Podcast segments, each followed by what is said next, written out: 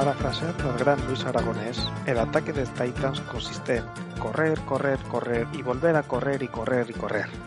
Porque en esta NFL tan moderna, Titans se dedica a eso, a correr.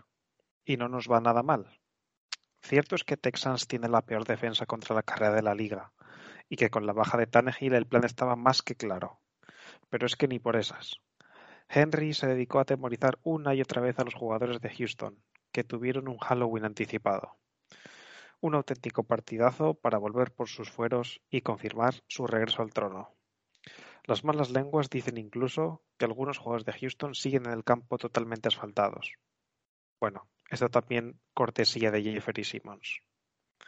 Hoy, en Titans Country, repasamos el partido del domingo ante los Texans, correr. Y también os traeremos la previa del Sunday Night Football ante los Kansas City Chiefs, que sí promete ser una prueba mucho más seria para el equipo. ¿Listos? Pues allá vamos.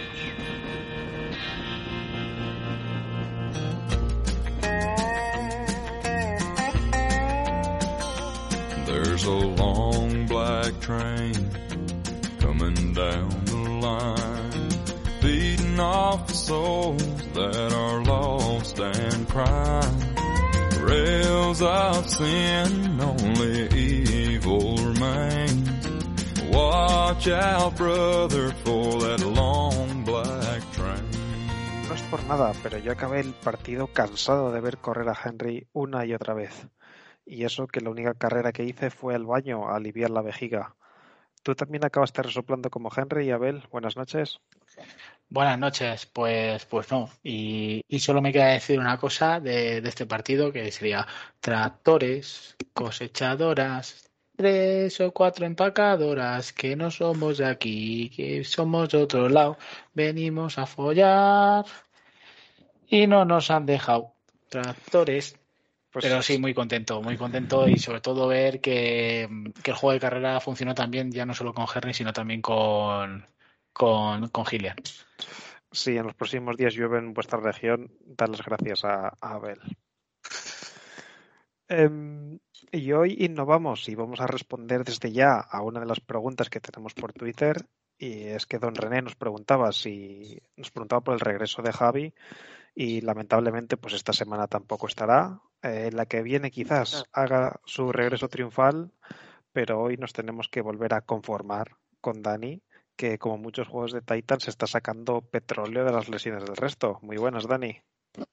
Sí, sí, ya vemos que vuelvo a aprovechar la ocasión que me da el podcast, a ver si puedo seguir suplantando a Javi y bueno, esperar que vuelva lo antes posible porque sin él se nota que falta algo aquí. Buenas noches a todos. Pues eh, le mandamos un saludo a, a Javi, mm, esperemos que los eh, problemas familiares que tiene se resuelvan pronto y le volvamos a tener por aquí, eh, dando la tabarra como siempre y chinchando a Abel. Eh, y nada, hechas las presentaciones, pues eh, breve pausa y comenzamos con vuestras preguntas.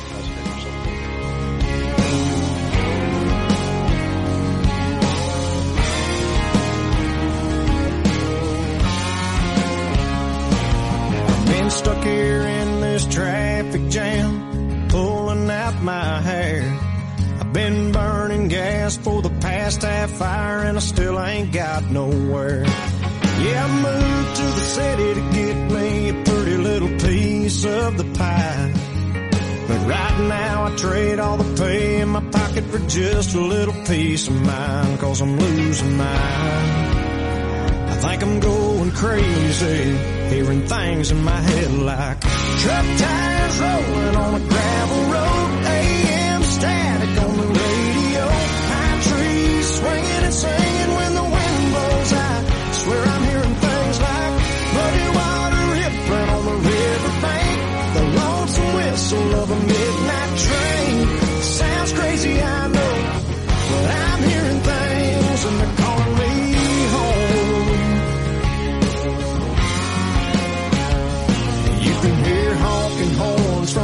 21st floor, man, it's hard to tune it out. I wanna get somewhere with some fresh air, when all you hear the down truck tires rolling on the gravel road.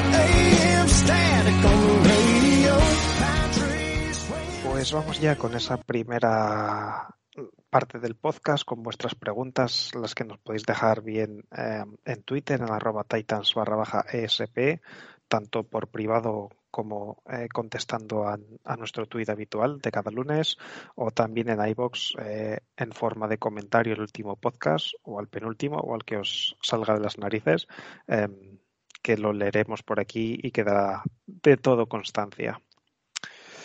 Eh, comenzando, como siempre, con las preguntas de, de David Sevillano, arroba fan NFL80000. Eh, nos pregunta que a quién tiramos al Cumberland esta semana, Abel. Pues difícil papeleta, la verdad. Ah, que sí. Ahí está, está difícil. voy a tirar al Cumberland. ¿Quién es el que quema? ¿A quién quema este Cooks? la última jugada del partido. pues, eh, como, como, como, que en la última, o sea, bueno. solo una. Es, es, que ya, ya ni, ni, estaba mirando la tele, si te soy sincero. Eh, creo que es eh, Mitchell, puede ser. No lo sé. bueno, al corner que, creo que que estaba Bayard. ¿Quién? El que llega primero es Bayard y después no sé si está McCreary o cómo está el asunto. Eh, no, pero no, no la, el, el, la, del último cuarto, la que nos mete, la jugada del, del touchdown, que nos meten ellos, creo que es, eh, bueno, el corner que, que, le quema, vamos a decir Mitchell por decir a alguien. eh, Caleb Farley no podía ser porque no jugó en defensa, así que. Pena. ¿Tú, Dani? Pues yo tampoco sabía quién dárselo, porque realmente fallos grandes tampoco tuvimos. Fue un fallo colectivo de todo el ataque, unido a las lesiones y muchas cosas que pasan ahí. Así que yo me he planteado dárselo a nuestro kicker. Eh, se va a llevar Randy Bullock el premio al chapuzón porque sigue fallando y esta semana no nos hizo falta, pero otra semana nos, nos acordaremos de él y bueno, yo me acuerdo él. Eh, buena la de Bullock, fíjate que yo me estaba planteando dejarlo, dejarlo desierto porque sinceramente no, no se me ocurrió absolutamente a nadie. Pero bueno, se lo voy a dar a alguien que no jugó, a Naquan Jones, por haber perdido totalmente la, la confianza de, de, los entrenadores del equipo y haber perdido incluso su puesto con, con Larrell Murchison, eh, que está en Practice Squad. Hizo buen partido, eh, cuidado. Por eso, por eso. Um, está perdiendo Naquan Jones un montón, así que um, creo que ha dado pasitos para atrás y aprovechando que esta jornada no tenía nadie para, para tirar Cumberland, pues tiro a Naquan Jones por regresión o estancamiento que ha tenido los, los fichajes nuevos y la gente del Practice Squad está adelantando, así que una pena por él, pero en fin, es lo que hay. Eh, más preguntas que nos deja David Sevillano, que si tenemos eh, lío en los quarterbacks o cuando Tannehill está recuperado. Eh, visto lo visto, está claro que no, ¿no? Y quien, y quien diga otra cosa... no vio el partido.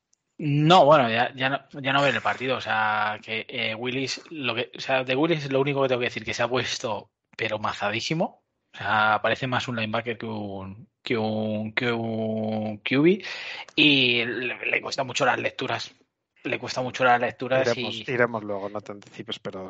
Pero vamos, que está, está muy verde. Está muy verde. El que, el que piense que hay, que hay controversia en, de quarterback en Titans, eh, no ha visto a Henry hacer 200 yardas. Tiene que, tiene que estar malito, ¿no, Dani? Sí, completamente de acuerdo. Es que Malik Willis no, no está para jugar y, y no debería jugar en lo que queda de año. Vamos, incluso me daría más confianza ver qué tal Woodside, eh, si tiene que perderse otro partido tan ágil. Hostias, se, se, ha mencionado, menos mal que no está Javi por aquí. Juegas duro, ¿eh, Dani? Vas duro. Ver, vas... Es que tampoco quiero, porque realmente el chaval necesita jugar. Y jugando es como se aprende, pero es que eran los Texans. Si fue, hubiesen sido otro equipo, esto no lo hubiésemos podido hacer. Si, si, eso, si, si hubiese, si, hubiese, sido otro equipo, Tannehill lo hubiese forzado. Ya, bueno, sí, la, la, la, cosa, la cosa es que no forzó por el tobillo. Eh, es que estaba, estaba malo, tendría la gripe o algo. Es que ni viajó con el equipo, se quedó en, en Nashville. Yo creo que hubiese forzado.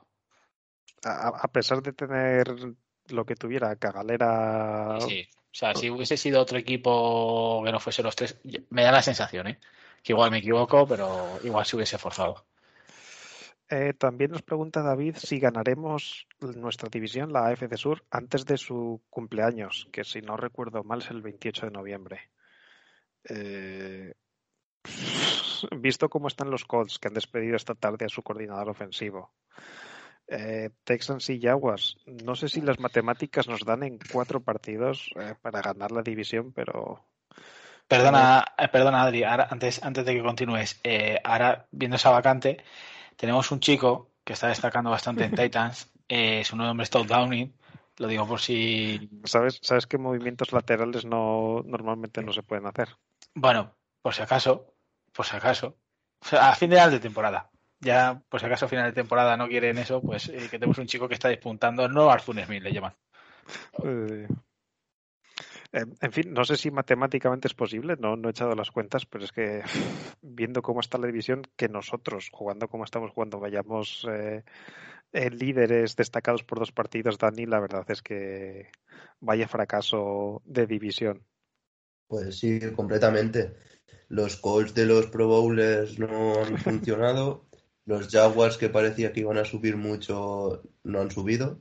Y bueno, los Texans nadie esperaba nada de los Texans. O sea que al final, con muy poquito nuestro, nos va a servir para sacar esta división adelante. Mm, mm. Y su última pregunta, eh, ¿qué equipo es el próximo que se quede a cero? Mm, Yo voy a apostar por Texans, juegan esta semana contra Filadelfia, si no recuerdo mal. Em, así que para mí tiene toda la pinta que, que se van a llevar un rosco. Em, ¿Tú, Abel? Pues la verdad es que eh, ofensivamente creo que los Texans son el peor equipo de la liga. Y si alguien se va a quedar a rojo, que no creo que nadie se quede a rojo, eh, serán ellos. Pero vamos, que yo creo que nadie se va a quedar a cero de aquí a final de liga. ¿Y tú, Abel? Dani. Eh, eso, Dani. Eh, voy a decir los Texans también, pero no esta semana. Hmm. Será otra, pero no esta semana contra Filadelfia.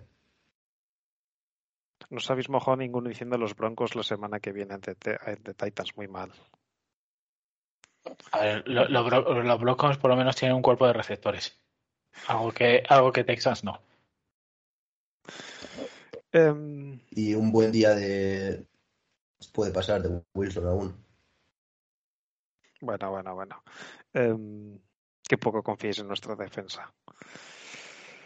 En fin, eh, hoy martes, ya cuando estamos grabando a las 11 de la noche, ya se ha completado, o se ha cerrado el periodo de, fichajes, em, perdón, de trades. Em, nos preguntaba mm, Nicolás Bercellone em, cómo veríamos a Jerry Jeudy para los Titans, eh, si era posible. Mm, No era mala apuesta viendo lo que había, pero creo que, que Broncos pedía una segunda y una quinta y no creo, Abel, que, que hubiéramos pagado eso por Jerry Judy, ¿no?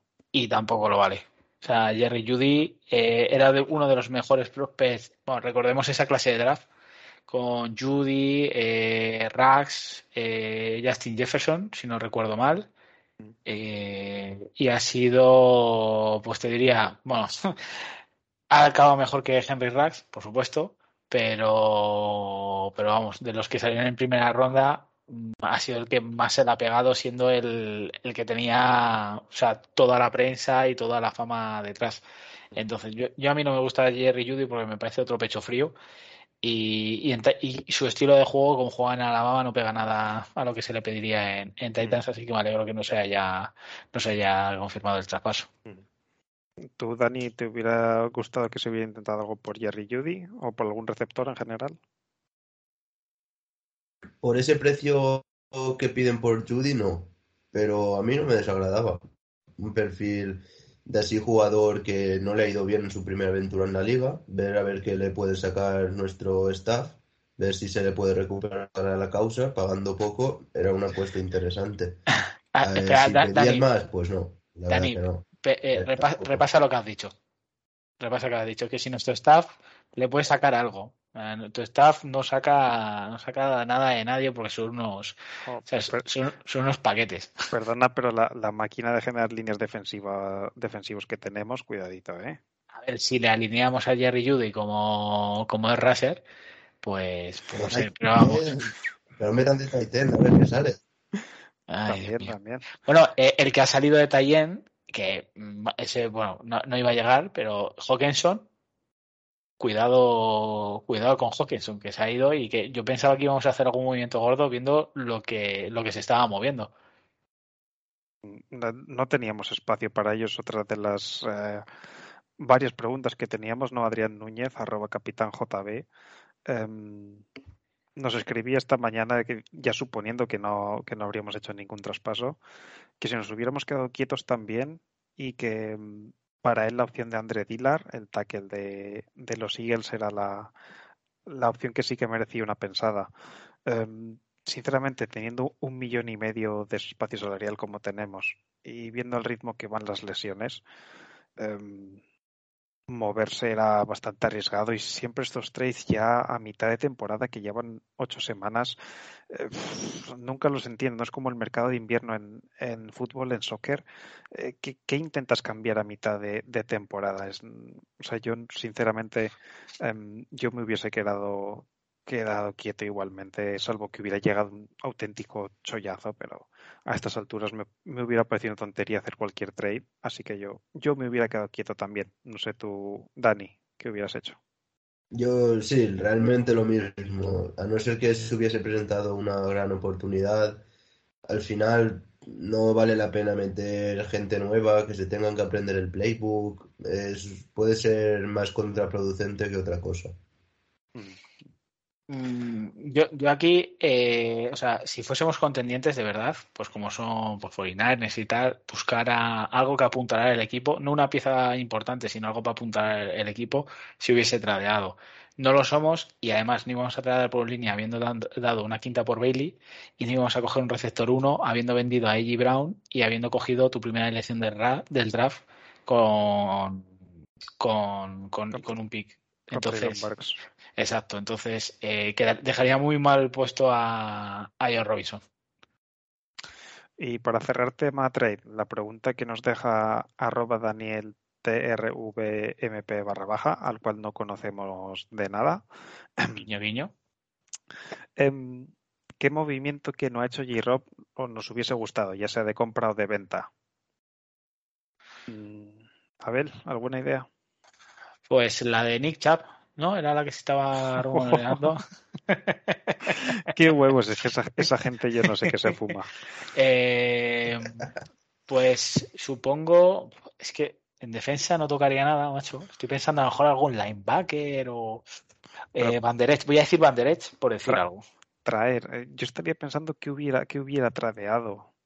Em, fíjate, por un Titan, pero es que claro, viendo lo que lo usamos también. eh, hubiera intentado vender a Hooper, la verdad, viendo el, uso que le estamos dando. Pero no, no te- nadie- o sea, nadie- vamos, no creo que nadie te trade por, por Hooper. Eh, Quiero pensar, ¿eh? eh, o sea, traer ya he dicho no hubiera traído a nadie y es que vender, como dice Abel, en defensa no, no tocaría nada y en ataque es que tampoco hay mucho que vender, sinceramente. Aunque quisieses. Eh, tú, Dani, por responder a la pregunta que nos hace tu tocayo, Dani. A mí es que el movimiento de Jerry Judy me lo había imaginado barato y no me disgustaba. Ya Abel ya casi me mata, pero yo e- ese movimiento me ha venido en algún momento a la cabeza esta última semana y, y no lo veía mal, la verdad. Pero bueno, no me quejo de cómo nos hemos quedado. Yo, yo de los receptores que había era la opción más, más viable, em, porque el Aya Moore, que se ha hablado mucho, no sé dónde les- lo he leído esta tarde por Twitter, para tener un receptor descontento y bocazas en el vestuario ya me hubiera quedado con AJ Brown, pero bueno. Pero es que es bueno, mira, yo, yo era el único, el único trade que veía por salario, ¿vale? Y por, y, y por, y por lo, y por lo jodidamente bueno que es. Sí, pero, pero yo no meto a, a este tío que, que pone un tweet que dice, yo soy un tipo de equipo, pero pasadme más el balón. No quiero decir nada, pero oye, que no juego. Lo mismo, o sea, a lo mejor era una situación que hubiésemos provocado si hubiésemos traído, traído a cualquier receptor 1, ¿vale? Eh, la reacción que podía haber tenido este, este Taylor Barks. Me metéis a mí confiando que soy un receptor 1 y a la primera de cambio, eh, pum, pues eh, eh, a Elijah Moore lo que le ha pasado el año pasado se lesionó mucho y han cogido a, Wilson del draft y es como quitarle confianza. bueno, y recordemos que el putiferio que tiene que tiene los Jets, que hasta hace antes de empezar la liga, me parece que era eh, Denzel Mims, es Adri, que te gustaba a ti de Baylor, eh, pidió el, el, transfer. O sea que, bueno. El, transfer, no, el trade. El trade, perdona. Estás ya con, con arroba Soccerrat College a tope. Tenemos cuñita ahí.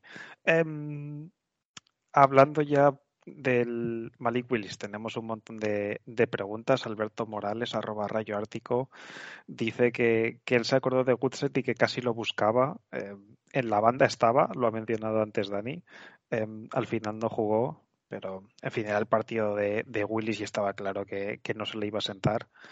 Eh, Israel Zubieta, aparte de mandarnos un saludo, al cual de nuevo lo mandamos de vuelta hasta México, dice que está eh, muy contento con Henry, con la defensa y también con, con Malik, pero espera que, que Ryan Tannehill mejore de su lesión. Em, y lo mismo Antonio Cermeño. Eh, dice que Texans eh, fue un rival espantoso y que Wills está muy verde o que no tiene futuro. Em, lo primero, está muy verde. No, que no tiene futuro no lo podemos decir por este partido porque ya lo dijimos cuando, cuando lo escogimos. Malik Willis viene de, de Liberty con un playbook diseñado por un niño de tres años, sí. Em, donde era una lectura predeterminada, si no está, corre. Em, entonces, en, en, NFL eso no se puede implantar. Eh, Titans le intentó ayudar, pero tiene... Ha mejorado, ha mejorado. Ha mejorado sí, no, no, sale corriendo del pocket, intentó hacer lecturas, pero claro, hay velocidad de lecturas em, que no tiene y cuando la tiene no confía porque por ejemplo la de la jugada con Okonkwo tiene la lectura pero no se atreve a dar el pase. Y, le pasa varias veces que tiene un, jugador abierto y pero la de Okonkwo la que le pasa y se le va un poco arriba. Larga sí. Tiene tiene para hacer el pase 20 minutos antes. Y, y, no se atreve, le llega la presión y lo lanza de cualquier manera y se le va lejos. Em, tiene lecturas pero yo creo que, lo que le falta a Wills es confianza para lanzar, para pasar, porque en college no lo hizo. Em, entonces, eh, no sé si le pudo un poco la presión, si tenía miedo de, después de la intercepción, de no cometer más errores o qué, pero para mí yo lo que creo que sobre todo le falta es eh, un buen subidón de confianza y, y no pensarlo todo dos o tres veces, como está haciendo ahora mismo, que yo creo que está pensando todo demasiado. No sé vosotros qué sensación os dejó Malik Willis, Abel. Eh, a ver, luego iremos más en detalle cuando, cuando analicemos el partido, pero yo lo que veo, por ejemplo, que se ha mejorado mucho en su footwork, las plataformas de lanzamiento que tiene. Eh, en pretemporada, el primer partido de pretemporada era trágico y, es algo que se ha mejorado. Sigo pensando, pensando que tiene mucho, eh, o sea, brazo tiene, ¿vale? Le falta ajustar y ya te digo, lo que creo que debería perder es un poco de, peso porque es que le vi un, o sea, le vi ternero, ternero. estaba el cabrón, vamos, cuadrado. Em, Dani, opinión de Mac Willis antes de, ir luego con él. Está claro que en el equipo, para que pueda ser viable en NFL, quieren que aguanten el pocket y, y que tenga sus lecturas y que todo ese rollo, pero a mí hubo un par de momentos, sobre todo una jugada al final del, segundo cuarto, que, a ver, eh, tienes que pasar, tienes que leer el campo, tienes que ver dónde están tus receptores, pero eres un corredor. Si tienes espacio para correr, tienes que correr. Y creo que se le controló incluso demasiado. Me hubiese gustado, sí, en ciertas jugadas pares, se quede en el pocket, mire dónde están sus eh, jugadores, pero me hubiese gustado que se soltara más que hubiese corrido más, que fuese un poco más él. Y me faltó eso en alguna jugada, la verdad. Sí, porque tuvo, tuvo carreras y carreras diseñadas, pero tampoco se le vio excesivamente correr como en cosas. ¿no? La única quizás esa en, en Redson que, que se quedó corto del, del touchdown, pero sí, yo, yo creo que es eso, que es un poco estar un poco abrumado por, por la situación y por la presión y se le vio un poco encogido no solo en el brazo sino en general. Um, vamos, repito que este no es el partido para juzgar si Malik Willis tiene futuro o no en la liga. Um, arroba saberio barra baja cm nos eh, manda también saludos desde México y dice que se disculpa con Tannehill que ayer que no jugó evidenció que, que todo lo malo que se ve es por culpa del coordinador ofensivo. Um, en fin, bueno, eh, no todos, ya lo decimos, eh, señalar solamente un culpable es un poco simplista, pero mm, tampoco sé hasta qué punto contaba Todd Downing con que realmente Malik Willis iba a jugar todo el partido, porque esto se anunció, se anunció ya el sábado. Eh, en principio se pensaba que Tannehill, si solo hubiera sido lo del tobillo, hubiera podido jugar. Eh, ¿Creéis que tuvo que improvisar un poco Todd Downing sobre la marcha el, play call, Dani? Eh, por una parte sí, pero por el otro lado, eh, al final tú tienes dos quarterbacks y sabes que dos quarterbacks tienes desde principio de año. Algo tenían que tener preparado por si pasaba esto o por si en algún momento salía Malik Willis. Así que al final en estos equipos NFL que lo tienen todo tan visto siempre, eh, no creo que se pueda hablar de improvisación. Una cosa, eh, evidentemente no tienen el mismo playbook que para Tannehill, pero eh, sí que tienen cosas preparadas. Yo creo que fue más bien que no quisieron jugársela con el chaval, sabían que Houston era un equipo al que le podías correr y corrieron, corrieron y ya está. No se curraron mucho más las jugadas que pudieran poner en problemas a Willis. Eh, Abel, yo coincido contigo, Dani. Tú no sé, Abel. Sí, sí, sí. Al final, eh, lo bueno y lo malo que tiene Titans es que ahora mismo su QB1 es, muy, es otro juego al que tiene el QB2. Entonces, viendo el partido que se plantea y que Houston era una de las peores defensas, bueno, la peor defensa de carrera, o sea, veo totalmente lógico que este sea el partido que se le dé cancha a, a Malik. Y por cerrar el tema, la última pregunta al respecto eh, nos la deja Leandro Betbece eh, dice que lo de Malik fue vergonzoso, que, lanzó tres o cuatro pases y que uno interceptado y que para darle la pelota a Henry puede cualquiera. Eh, durante el partido estuvo interactuando con, nosotros en la cuenta pidiendo eh, que, soltáramos a, Malik, que, pasara más. Em, yo sinceramente lo, vi totalmente in, innecesario, creo que era arriesgar de más. Ya se vio en la primera parte que, que no tenía la, confianza, las lecturas o el tiempo en el pocket para, para poderlo hacer. Y a mí me hubiera parecido un, una auténtica locura con el partido 17-3 haber puesto a, a, pasar a Malik Willis. No porque no, porque no me hubiera gustado verle pasar, sino porque tienes el partido ganado, controla el reloj con la carrera, te está funcionando y ya está, no, no hagas cosas absurdas. Ya habrá el momento de probar a, Malik Willis pasando. No sé, Abel, si tú querrías que, que hubiera pasado más de las 10 veces que pasó. A ver, me hubiese gustado haberle visto en, otra, en otras ventanas. Eh, de lanzamiento y, y, y tal, pero eh, al final lo dijo, bueno, lo retuiteamos desde la cuenta de, de Titans eh, Spain. Eh, dijo, eh, si la carrera nos está funcionando, ¿por qué, por qué cambiar, no? Pues, pues, a ver si hay algo que te funciona. Un partido cómodo para el chaval. Primera victoria de un quarterback rookie desde el año no sé de cuánto, 2005. Seleccionado más allá de tercera ronda. Bueno, pues total. Que, que eso, entonces, bueno, pues primera sensación, eh, partido en el pase un poco gris, pero tampoco se le podía exigir, tampoco se le podía exigir mucho más a, a Mari Willis hizo lo que tenía que hacer y, y ya está. O sea, tú, tú, no le hubieras forzado a dar más pasos. No, no, no, no. O sea, no, no, era el partido. Y ya te digo, si hubiese sido un partido que hubiésemos necesitado ganar pasando, hubiese jugado Woodside. Porque es lo que más. el playbook se, se asemeja más al de Tannehill. Sí. sí, yo tampoco eh, hubiese hecho pasar a, a Malik más al final tienes que saber las armas que tienen y tienes que saber cómo aprovecharlas para no perder los partidos. Lo que sí que pasarla no, pero me hubiese gustado alguna carrera más suya.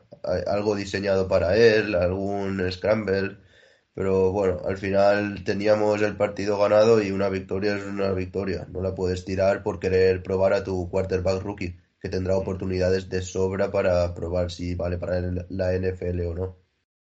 Pues eh, luego andaremos ya más en, en lo que fue el partido en sí de Malik Willis. Tenemos también un par de preguntas sobre Derrick Henry. Am, Antonio Cermeño nos dice que, que lo explotaron de más y que espera que no, que no se resienta.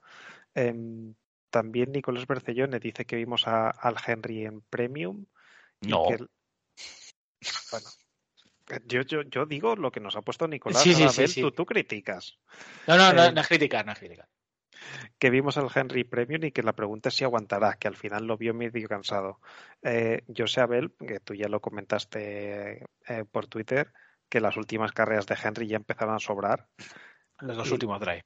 Sí, y la pregunta es cómo se hizo Antonio eh, Cermeño, y yo creo que también eh, es una pregunta lógica y que se debe hacer.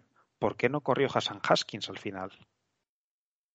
Mm, Y además viendo con lo bien que, o sea, con la agresividad que corre este tío, o sea, cada vez que retorna, Sí, Eh, sí, pero es que, es que incluso Hillier estaba corriendo por el, por el centro, o sea, es que Exacto. había auténticas avenidas. Eh, no entiendo por qué no corrió Haskins. no sé, que, imagino que sería para aumentar números, no lo sé. Eh, a ver, Henry, ¿se le vio cansado? Sí, por supuesto. Eh, 36. ¿fueron? 32 carreras. 32, 32 carreras. Eh, ¿Henry está en su prime? No. Y hay una jugada que eh, es clara, que me parece que es en el segundo cuarto. Rompe un placaje. El Henry de hace dos años, eso era touchdown. Y me parece que luego es Stingley el que le, que le pilla por detrás. Eso, en hace dos años, Henry no lo cogen. Y cuando ya, o sea, ne- necesita mucho más campo para, para coger para coger eh, velocidad de crucero y llegar hasta la línea de fondo. No es el Henry, o sea, Henry ahora mismo el touchdown que hace Jaguars hace en 2020 fue el de 99 yardas, no llega. Sí, coincide incluso la, la carrera que hace en el primer cuarto de, de 41 yardas, simplemente para empezar que, que le cojan otra vez por detrás. Es que creo que es esa, la de, la de Stingley que se va por la izquierda, ¿no? Sí, Sí, es esa, es la que yo es digo. que, es, es que luego tiene otra de veintitantas yardas que también es parecida, que le, que le llegan por detrás o que le, agarran del tobillo. Em, coincido que esos son los pequeños detalles que, que se notan que sí, eh, rompe el placaje como antes, pero le falta ese- esa, esa punta, ese, ese puntito. Em, aunque ya dijimos la semana pasada, ¿no, Dani? Para, para estar por debajo de su prime, vaya lujo que tenemos. El, el tema es que antes era el mejor de la liga a tres o cuatro escalones de los siguientes, pues a lo mejor ahora solo es el mejor de la liga. Pero sigue siendo eso, el mejor de la liga. A ver, y además, que otros running backs hacen una cada tres temporadas y no pueden ni soñar. eh, además eh, la gente me hace gracia eh, eh, o sea, que mire la línea de Titans. O sea, porque Nick Chubb está haciendo un otra. Porque está haciendo un temporadón, pero la línea de, de, de Cleveland ahí hay muchos millones de, de dólares invertidos.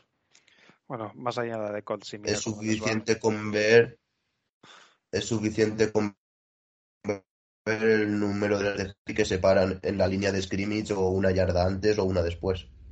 Y luego las últimas preguntas ya que tenemos con respecto a los kickers. Ki- Kickers barra Bullock. Em, R. Mireles, arroba Mireles82, dice que le preocupa bastante Bullock, que en juegos definitorios no podemos tener un pateador así, que una semana te da un juego y mete todo y en la siguiente falla. Em, también, eh, quien nos lo menciona por aquí, Saverio, que por qué Cairo Santos ahora mismo está brillando y los pateadores que hemos tenido con Bravel nunca son consistentes. Em, a ver, lo de Bullock. Puede pasar que falles un filón de 48 yardas. No pasa nada. Es, es totalmente normal.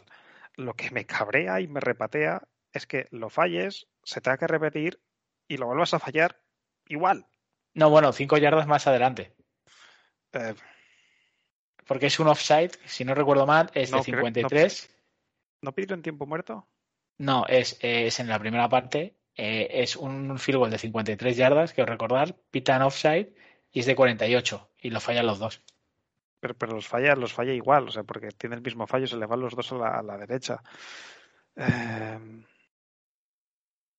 Es, es realmente no. No, fíjate, no, no hubo jugada en el primero, es que estaba buscando aquí el play by play. En el primero no hubo jugada porque tenía Houston 12, 12 hombres, aún así chutó. O eso.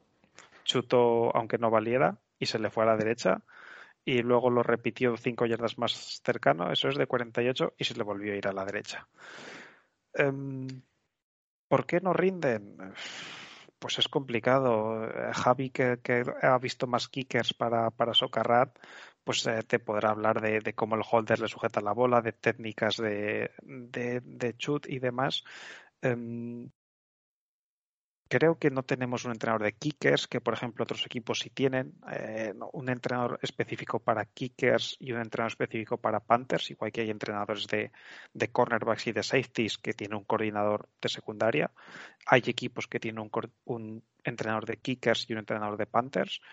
Creo que Titans esto no lo tiene, así que podría ser una de las razones por la que hay tanta inconsistencia, pero eh, sinceramente no, no puedo no se me ocurre nada para, para justificar por qué este rendimiento con tantos altibajos. No sé, Dani, a ver si vosotros veis algo más por ahí.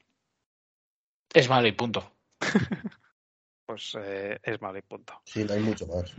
A ver, también te digo, eh, Matt Pederson, que fue el hijo de la grandísima puta que nos eliminó el año pasado de, de playoff, eh, lo está haciendo, o sea, el año pasado literalmente ese tío les mete en, en finales de, de, de, conferencia contra nosotros. Eh, este año está fallando todo. Sí, pero todos los, los, más cercanos. Entonces, bueno, este es momento, es confianza, es si te han cambiado de holder, o sea, son muchas cosas, pero yo creo que es más confianza y, y, y confianza. En fin, um, esperemos no, no tener que, que, mencionar a Bullock um, y suerte que al final nos acabó costando el partido, como por ejemplo ante, ante Giants. Um, también nos comentaba Antonio Cermeño que, que nunca ha perdido en temporada regulada, regular ante los Chiefs, que si continuará la racha, pues eh, esto lo responderemos al final del podcast cuando hagamos nuestra predicción y que sea lo que Dios quiera. Pero para cerrar, vamos con ex-Titans, que esta semana han estado muy bien por ahí, Donta Foreman, A.J. Brown, pero Alberto Morales nos pregunta por Marcus Mariota, eh, que cómo le vemos en, en, Atlanta de la mano de Arthur Smith. Eh, Abel, veo que te rías. No, bueno, al final fue un partido, fue un partido muy reñido con P. Walker en, Carolina y Mariota, pues bueno, tu, tuvo sus errores, pero, pero vamos, eh, el futuro de la franquicia no es Mariota, es eh, un quarterback que va a pasar de, transición para ver si coge, para probar supongo que Desmond Raider o directamente coger algo este año en el draft. Y bueno, eh, va funcionando porque su división, la NFC Sur, nuestros vecinos de, de la Nacional, pues también es un, una casa putas esa liga. Entonces, pues, pues, bueno, pues cumple porque no hay, no hay un dominador. Si hubiese un dominador, pues eh, estaríamos hablando de otra cosa de Atlanta. No, no se te escapa una sonrisilla cuando le ves hacer no, por supuesto. O sea, o sea, por supuesto que me alegro muchísimo por Marieta y creo que se lo merece tener continuidad en su juego. Eh, Tú, Dani, opinión de Mariota estos últimos partidos con Atlanta. Que me alegro mucho por él y por y por el equipo de Atlanta con su entrenador y, y, que ojalá les vaya bien y que al final se van a meter en playoff sin esperárselo. Se lo van a encontrar ahí. Eh, pues, pues la verdad que sí, porque como dice Abel, viendo cómo está esa NFC Sur, eh, madre mía. Que, o sea que nosotros no, tampoco nos podemos quejar, ¿eh? No, no, no. no. En fin, estas han sido todas vuestras preguntas. Muchas gracias de todos a todos eh, de nuevo por, por mandárnoslas. Saludos um, a los que nos escribís desde aquí, desde España. Saludos a México, Argentina um, y demás partes que nos escucháis. Uh, siempre es un placer compartir este ratito al inicio con vosotros. Pero ahora vamos a echar un traguito de agua o de whisky o de lo que tengamos a mano y vamos a empezar ya a volver con el resumen y análisis de ese Titans Texans hasta ahora.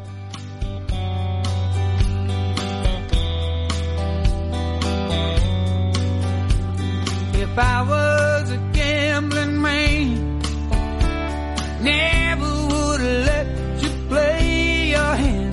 with a broken down cowboy like You never can trust your love. He's bad news in a pickup truck. That broken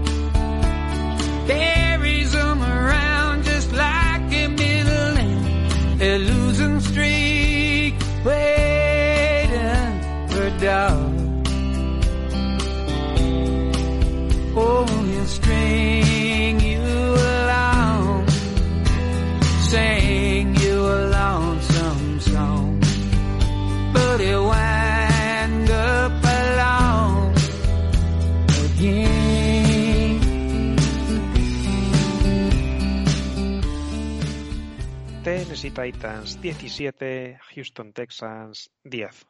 Pues, Un partido que, aunque el marcador diga que se quedó Texans a una sola anotación, estuvo mucho más controlado de lo que parece Titans eh, en todo momento.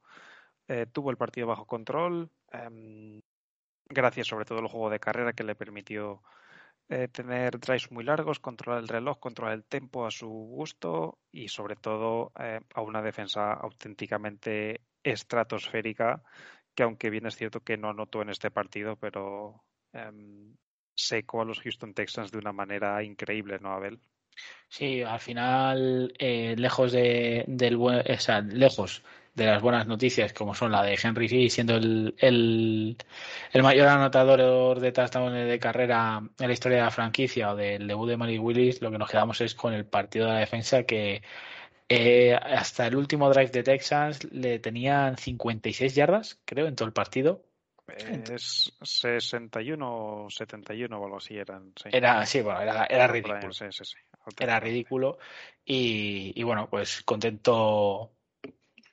Contento porque además eh, teníamos bajas y una vez más se volvió a se volvió a resolver la papeleta, sobre todo en el juego de en- parando la carrera. Creo que somos hay dominantes que somos el número dos, la o sea, el- la segunda mejor defensa de, de la liga parando la carrera y, y en pase, pues bueno, pues también lo hicimos bien, salvo salvo la de Cooks. Em, Dani, coincides que, que fue un auténtico partidazo para disfrutar de la defensa em, porque el ataque nos ofreció poquita cosa. Sí, completamente un partido para los que amamos el juego de trincheras, de, de parar carrera, de pegarse trompazos ahí contra las líneas y disfrutar de ver cómo seguimos sacando eh, jugadores gordos para la línea defensiva de la nada, como empiezan a salir números por ahí que no sabías ni que estaban en el equipo, jugadores y de repente te hacen un placaje, un sack y eso, esa línea es que no se acaba, es un pozo sin fondo. Mm. Em, un auténtico placer al que luego iremos a analizar, porque primero y como siempre vamos a comenzar con, con el ataque. Em, Malik Willis estuvo esta semana a los mandos, ya lo hemos eh, dicho antes.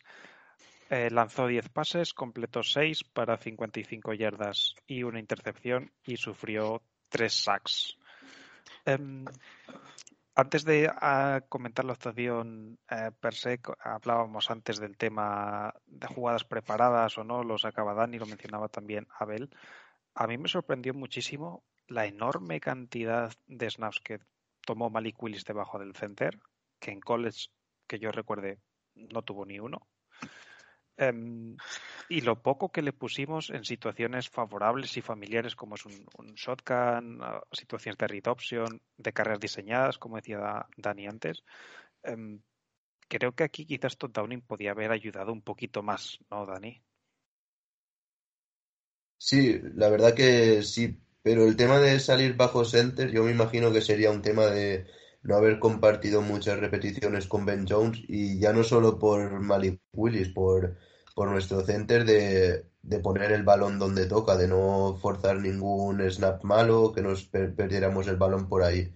Fue todo el partido intentando asegurarlo todo, intentar proteger al ataque y que no fallara nada. Y yo me imagino que ese tema de, de recibir el snap tan cerca sería por eso, sobre todo. Abel, ¿a ti te llamó la atención lo mucho que jugó Malik Willis debajo de- del center? Sí, al final eh, creo que también lo que mm, lo que se estaba buscando era un poco eh, el play action.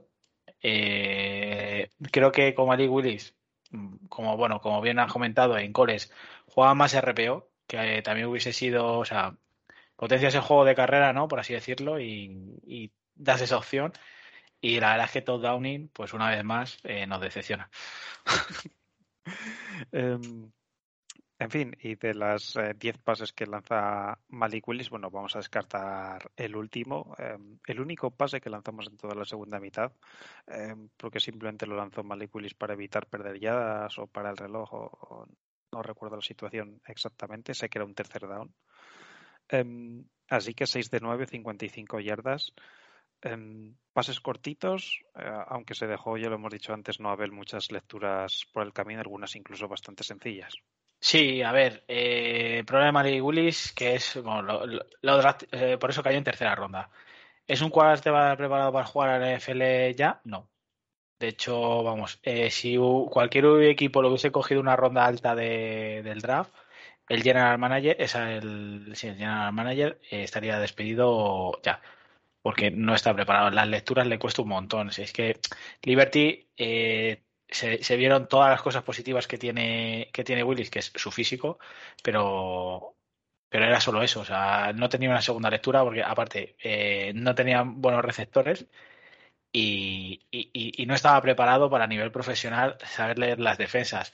¿Qué me gustó de Malik Willis? Que es algo que, o sea, pues, la gente se queda que eso, que tuvo do- eh, de 10 pases, eh, tuvo una intercepción. Me gustó que, pese a ser un quarterback tan físico, que pudiendo correr, aguantaba en el pocket lo más posible. Dentro de, de- de, mm, del tiempo que le daba la línea, aguantaba.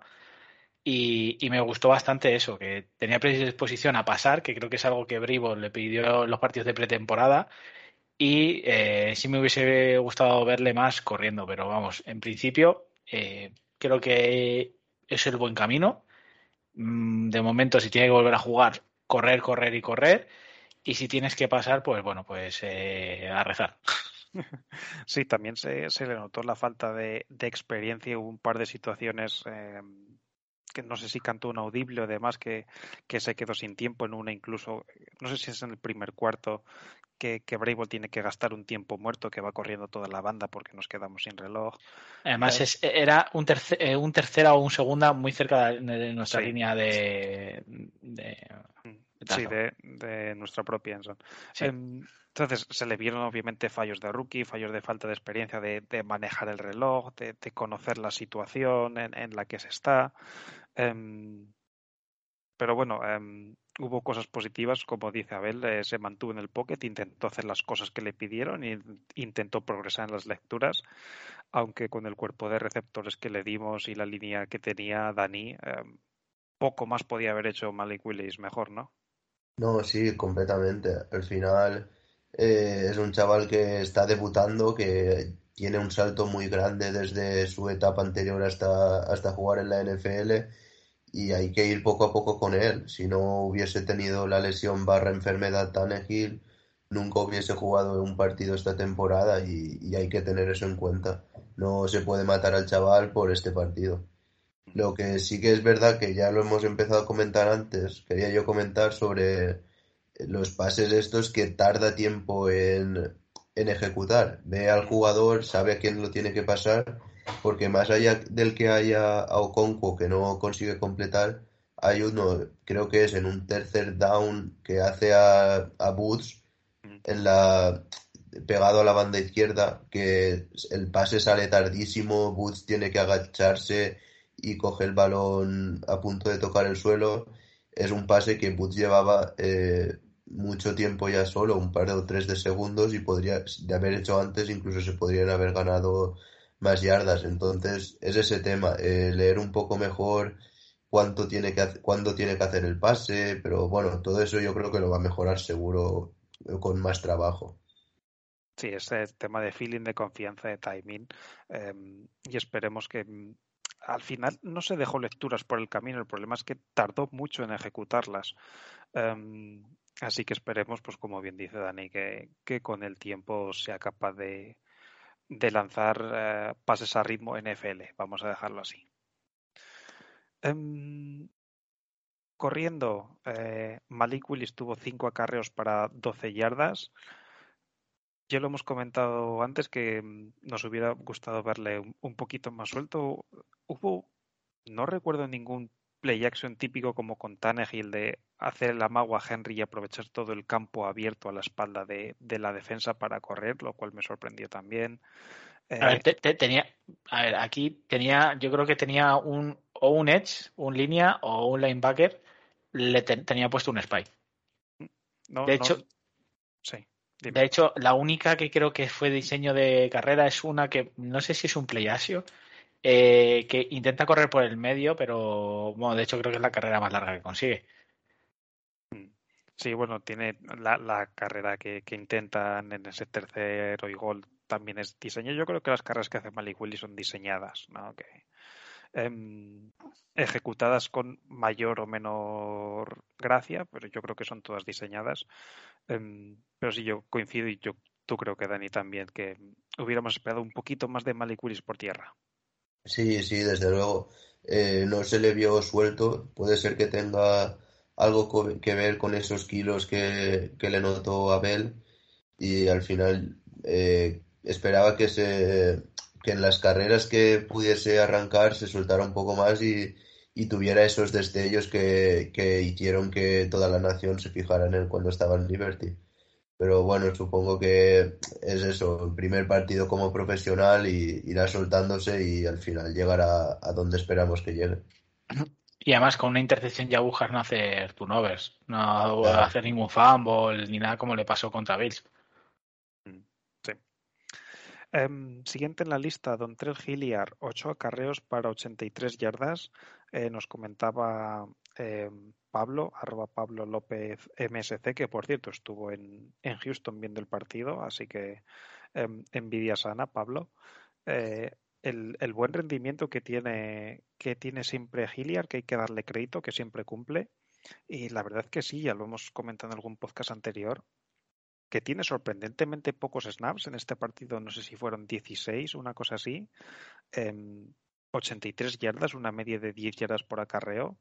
La verdad, Abel, que, que Dontel Hilliard, usado co- con cuidado y con cuentagotas, está siendo un arma esta temporada y un complemento a Henry bastante interesante. Sí, al final eh, lo que nos aportaba Hilliard era un- una opción diferente en esos terceros down, sobre todo, eh, te- terceros down largos, Eh, esa, esa amenaza de pase, pero vimos, bueno, el planteamiento del partido era correr y vimos también que entre gaps eh, sabe identificar por qué gap puede correr. Eh, no vamos a hablar de la defensa de los de Houston porque, o sea, la verdad es que era un puto drama. Es que yo creo que hasta yo podía hacerles 50 yardas corriendo y peso 120 kilos, y no de músculo precisamente. Pero bueno, me quedo con que cuando el equipo ha necesitado que, que Hilliard eh, aporte, eh, lo hace y la verdad es que es sorprendente, ya te digo, lo bien que ha leído los, los huecos y lo, y lo agresivo que es buscándolos. Yo, yo peso 70 y también les podría haber hecho un roto al- a los Texans por entre tackles, eh, viendo, viendo cómo defienden. Em, pero sí, ha pasado de ser un, un running back limitado a, a situaciones de tercer down a ser usado también en primer y segundo down, en formaciones eh, abierto a banda, en formaciones también en el backfield junto a Terry Henry, así que le estamos sacando buen provecho, ¿no, Dani? Sí, completamente de acuerdo. Al final eh, llegó aquí para ser ese running back que nos sacara de terceros largos y está evolucionando en un juego que al final lo que está haciendo es quitarle los snaps a, a Haskins y se los quita es porque está demostrando en el campo que los merece. Está ganándose esas carreras, conseguir esas yardas y al final está haciendo un trabajo que yo no esperaba que hiciera, pero muy bien, muy contento con su rendimiento. Pues eh, que siga así, que y además que esta semana me ha dado un- una buena victoria en Fantasy, que tenía mis dos running backs en bye y Dontrell Hilliard ahí ha hecho buena aportación. O sea, no hablemos de, no hablemos de fantasía. Pues me ha pegado eh, Javi una, una paliza el cabrón. En fin. Y liderando el equipo, Derrick Henry, como no, 32 acarreos, 219 yardas para dos touchdowns, eh, que le colocan como líder de la franquicia en touchdowns eh, generales, tanto em, por tierra como, como por recepción. Está todavía a dos touchdowns de superar el récord por tierra, pero tiene pinta Bell que, que no va a ser un récord que dure mucho tiempo a este paso. El de tierra no lo tenía, no eran 73. No, ese es el de tierra más recepción, el de todo tipo de touchdowns. El que no tiene es el que le falta todavía, que son 60 y Ah, tantos, vale. es el de touchdown por tierra. Eh, a ver, el partido de Henry no, no, vamos a decir, no vamos a descubrir a Henry en 2022, casi 2023. Eh, el, su partido fue de, de dominancia, de la dominancia de, de este equipo sobre los Houston Texans en la manera, en la, nuestra, nuestra manera de jugar. Y, y bueno, lo demostramos con Hilliard y lo hemos demostrado con Henry y sobre todo muy contento con Henry, aunque el punto negativo, ya te digo, fueron los snaps innecesarios que, que jugó que jugó al final del partido los dos últimos kilos que hubiesen sobrado. Yo hubiese puesto a Haskin porque es innecesario darle más carga de trabajo y así poder prevenir una, una posible lesión de, Henry. Lo estaba buscando por aquí. El Campbell tiene 73 touchdowns de carrera y Derrick Henry 72. O sea que está a uno para empatar y dos a superar. Sí. em, en touchdowns generales, sumando los de los de Los de recepción, sí que ya les ha superado al resto. 74 tenía Eddie George, 75 tiene ahora em, Derrick Henry. Em, ya hemos hablado de, de lo de Henry, del, del cansancio y del, del excesivo uso. Quería mencionar también em, una semana más, Kevin Rader eh, fue nuestro Titan fullback. Eh, de vez en cuando estuvo también Okongo por ahí, pero principalmente los snaps que, que Kevin Rader jugó lo hizo como fullback. No sé, Dani, a ver si algunos fijasteis especialmente en, su desempeño. Sí, yo sí. Yo, vamos, eh, le vi varias, sobre todo eh, abriendo hueco a la derecha. Luego en la línea intentaremos ver un poco por qué Henry corre más por la izquierda que por la derecha. Porque si tú te ves el partido, los big plays que hace Henry son todos por la izquierda, por la línea izquierda, y tiene truco. Y, y lo de. Es que no, no es el 80, ¿no? 86, creo. 80. Bueno, No, el. no sé, sí. Eh, ¿Cómo has dicho que se llama? Kevin Rader. Eh, Kevin Rader eh, me pareció como Okonkwo, eh, súper agresivo en- a la hora de a la hora de, de bloquear y que va con todo y al que pilla lo asfalta. Otra cosa es que es el que tenga que asfaltar, pero que no, se queda no se queda en medio como si hace muchas veces Swain, que sale sale a asfaltar a alguien, no encuentra a nadie y al final acaban cogiendo a Henry por detrás de la línea de scrimmage. Em, Dani, ¿algo tú que apuntar del, de Henry o de Rader o del backfield en general antes de pasar a receptores? De Henry quería recalcar, igual que Abel, que eh, yo he visto el partido en diferido, eh, sabiendo ya que habíamos ganado, y los últimos dos drives, dos touchdowns arriba, con Henry en el campo, al final supongo que él los pedirá para intentar engrosar estadísticas y todo el tema, pero hay que saber decirle que no, que el año pasado ya se hizo daño y que no puede volver a hacerse daño, porque este equipo, al, eh, por mal que nos sepa, depende de él y hay que saber sentarle y probar a los, a los jóvenes y, y- y que no se cargue y se lesione. Mm, mm. Coincido, coincido totalmente, buen, buen apunte ahí. Em, y vamos pues ya al, al juego de pase, lista corta esta semana. Em, Cody, Cody Hollister, un target, cero recepciones. ¿Y una intercepción? Em, Bueno, hay mucha gente que le echó la culpa a, a Cody Hollister no por, por no pelear el balón, por intentar forzar ahí una penalización, una interferencia defensiva. El pase Pero- va atrás. Pero el pase va atrás, el, el pase lo hubiera ganado sí o sí de todas formas el, el cornerback de, de Texas. Em, Chico Okonkwo, dos targets, una recepción para tres yardas y el otro target, em, si, si el pase va medianamente bien, hubiera sido touchdown, ¿no, Dani? Sí, ese pase fue una lástima porque estaba en una muy buena posición, eh, nos, nos iba a sacar las castañas del fuego en ese drive ahí y la verdad es que fue una pena que no, que no pudiera conectar, pero bueno, activo de nuevo nuestro tight end de este año del draft y contento de que se involucre cada vez más en el juego. Sí, la verdad que, que sus snaps han crecido exponencialmente en los últimos dos partidos y eso significa pues que está haciendo bien el trabajo y que se los está mereciendo, así que esperemos que siga así. Perdona, Adri, eh, no sé si tienes la estadística. ¿Cuántos snaps jugó Swain? ¿Y cuánto jugó Conquo? Eh, Okonkwo creo que 24 y Swain 27. Espérate que te lo busco por aquí un momentito, déjame que se me abra el Excel y, y te lo digo. Em, pero sí, Okonkwo fue otra vez el, el que menos, pero estuvieron todos los, los Titans muy igualados. A ver, partido ante Texans, tengo por aquí Okonkwo 24, Swain 39 y Hooper 27. Ah, Sí, que al final le está quitando los snaps a, A a Hooper. Hooper. Sí, porque la semana pasada fue parecido, Conco 27, Hooper 26 y Geo Swain de nuevo 37, más que el resto. Así que sí, parece que Okonkwo le está quitando los, los snaps a Austin Hooper. Que por cierto, hablando del rey de Roma, Austin Hooper, un target, una recepción para 5 yardas. em, en un tercer down, un- una especie de check down que tenía ahí, rece- recepción sencilla, pero em, poco podía hacer ahí el bueno de Hooper para rascar algo. ¿Dónde están los haters?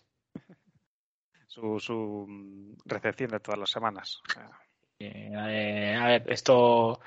Hooper, eh, bueno, lo, lo hablamos el otro día, decepción total. Yo creo que estamos todos de acuerdo.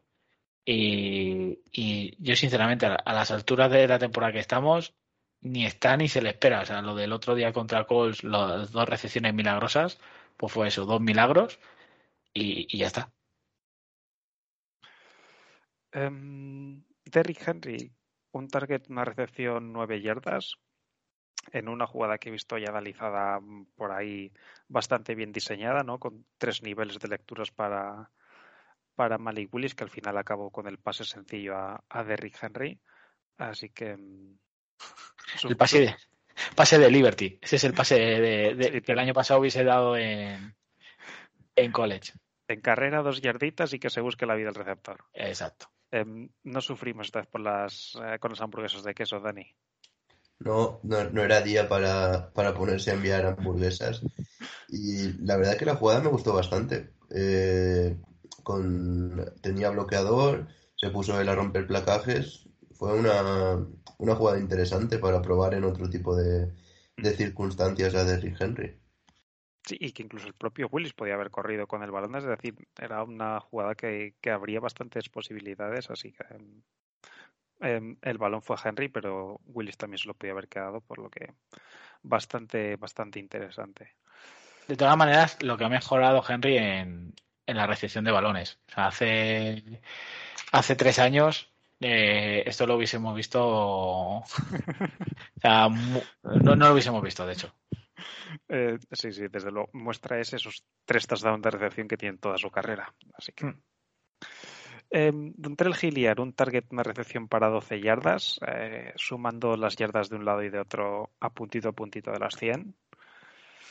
Y liderando la tabla, por fin, dos targets, dos recepciones, 26 yardas, Robert Woods. Eh, Wow. em, Receptor 1. eh, el único receptor en atrapar un balón. eh, seguimos empecinados en que Nis Kwiatkowski juegue la mayoría de los snaps. Vuelve a ser por número de snaps el receptor número uno, pero ni un mísero target. eh, en fin, Robert Woods, eh, ese pase que comentaba antes Dani y otro que tuvo y, y para de contar. Em, tampoco era el partido para que Robert Woods pudiera poner muchos números visto las, las em, la situación del equipo, pero en fin, bueno, por lo menos sigue produciendo poco a poco que, que nos baladí. Eh, Dime. Sí, no, perdón, Dani. No, que al final no, no, no era un partido para que ningún receptor hiciera números. Sigue siendo un tío que se queda libre, que ofrece alternativas a, a los quarterbacks. Pues bueno, bien. Eh, pero no es un partido para analizar el juego de ninguno de los receptores de nuestro equipo. Yo, pa- para mí, eh, Westbrook y, y Kine lo sigo diciendo. eh, en Titans, mira, igual que en algunas cosas infravaloramos al staff técnico y a, y a- y a los jugadores, eh, Westbrook, y- Kine es el, el ejemplo de, de, de que mm, o sea, le estamos sacando más partido de lo que realmente es porque la jugada esta que están analizando por internet, que es, eh, es un sack a, a Malik Willis, que es una lectura que se queda a medio camino. Eh, Westbrook está abierto, pero si os fijáis en la postura de las caderas, ¿vale? Está totalmente desbalanceado. O sea, un receptor, un receptor 3 de cualquier equipo normal. Eh, podría ser atrapable ese balón, porque tendría alineadas las caderas con, con el, el quarterback. Westbrook Kine al final lo que aporta es en lo que, eh, en lo que aporta, que es en, en, en bloqueos. Entonces, eh, o sea, lo que hizo contra Commanders, pues es igual que lo de que lo de este, ¿cómo se llama? De Hooper contra los Colts el otro día, pues un milagro.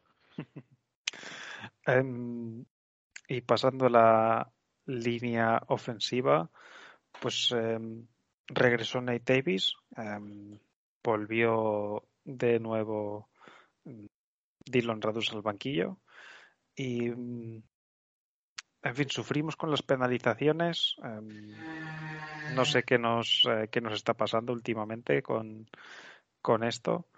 Mm, ¿Cómo visteis el rendimiento? Ah, con la carrera ya lo hemos dicho, pero con el pase, em, mejorable, Abel. Que tú tienes una teoría por ahí. A ver, eh, mejorable, por supuesto que es. ¿Cuál es el tema de cuál es el tema de la línea Eh, Daily? lo siento mucho, o sea, juega porque nos costó una quinta ronda. Punto. Es como el inglés se enseña mal y punto, pues esto igual. Eh, Dennis Daly fue, costó una quinta y, y bueno, es una apuesta que tuvo John Robinson, va a jugar sí o sí. Pero por ejemplo, Brewer, Brewer tuvo dos o tres penalizaciones por, o sea, Wi- Brewer creo que tuvo tres penalizaciones, dos fueron fall start y una fue una, un holding que declinaron, quiero recordar. Sí. Eh, ya, no sé, creo que vuelve ya Marco Jones. No sé hasta qué punto a lo mejor le puede quitar la titularidad, pero yo probaría sinceramente a Brewer eh, en el tackle. Hostias, no, con ese tamaño no, lo siento. Año, pero si, si- si es enano, si es súper ligero. Claro, por eso no le pondría de tackle. Pero, o sea, yo, yo lo que no le pondría es de War, porque, o sea, para la carrera, eh, o sea, para, para la carrera no es bueno.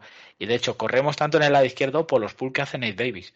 O sea, Nate Davis, de guard derecho, eh, bloquea mejor en la carrera de la izquierda que, Aro- eh, que Brewer. O sea, por, que e- es- por eso corremos tanto por ese lado. Exacto, porque, o sea, si os fijáis siempre, el linebacker, o sea, el, el primer línea, ¿vale? O sea, el tackle, lo, hace un combo, normalmente suele hacer un combo eh, Jones y eh, Ben Jones con, con. Y luego lo que, lo que hace Nate Davis, si os fijáis, o sea, a ver, no todo el 100% de las carreras, pero vamos, en la mayoría, lo que hace es eh, Nate Davis hace un pull bueno, no, hace un pull. Directamente se va, se va a por el linebacker del lado de, de porque Brewer no es capaz de llegar a. No es capaz de llegar a por el, a por el tackle. O sea, por el linebacker, perdona. Entonces, eh, la forma, tu forma de cambiar esta línea ofensiva sería poniendo a Brewer en el tackle. A ver, sería poniendo, sería poniendo a Raduns, realmente. Que para eso es una, una segunda ronda. Pero como, como ya te digo, como, como este Bailey, salvo lesión, te lo vas a comer con patatas. Yo me la jugaría con Jamarco Jones en el, en el, en el guard izquierdo y probaría hasta a, ya te digo, a, a Brewer de, de tackle. Em, yo no soy partidario de esas combinaciones, pero bueno, em, ahí queda. Eh, Dani, ¿cómo viste tú la línea ofensiva? Eh, a ver, con- en la carrera muy bien, sí, pero era la peor defensa contra la carrera, por algo es también. Y, eh, habrá que verles la semana que viene contra Chiefs. Contra el pase, es que es lo que estamos hablando. Al final, el left tackle es un sitio que tenemos muy mal. Tiene que jugar el que tiene que jugar, pero eso hace que acabe colapsando la línea muchas veces y es que es muy complicado jugar así. Eh, se te desmonta la línea por un lado, empiezan a llegar y al final es que proteger el pase sin left tackle es muy difícil. Es muy difícil. Pues, em, ¿quién se iba a decir que íbamos a echar de menos a Taylor Lewan un poco incluso? Yo no lo echo de menos, vamos. Por el dinero, o sea, a mí lo que me pareció un atraco es lo que pagamos por, por el caballero que está en el left tackle, pero, pero lejos de eso, O sea, tú ahora mismo prefieres que siga Dennis Daly a que vuelva Taylor Lewan. uf, con lo que nos cuesta el Iguan, por Ah, supuesto. Li- Lewan te Pero es que le seguimos mismo. pagando. Claro, este niño Sí, sí, no, sí, sí, sí, sí, pero que, que aún así, o sea, que es que prefiero, o sea, prefiero que haya un cambio de, de ciclo eh, en el sentido de, vale, pues hemos, hemos perdido a, al Iguan eh, y el año que viene ya veremos lo que hacemos si seguimos con Daly, cogemos 27 tackles izquierdos en el draft, lo que sea. Pero, o sea, Taylor, o sea, la historia de Taylor Iguan en Titans se acaba este año, o debería, bajo mi punto de vista. No, no, o sea, yo te estoy preguntando, ahora mismo te dicen, ¿a quién quieres? Para ya, de aquí a final de temporada, ¿a Dennis Daly o a Taylor Lewan? Yo, yo sigo con Daly.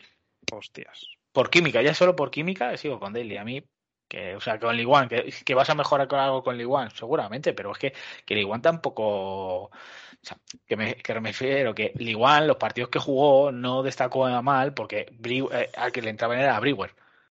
Em, en fin, vamos a movernos a la defensa porque veo que, que si no nos vamos a estancar aquí con, eh, con el tema.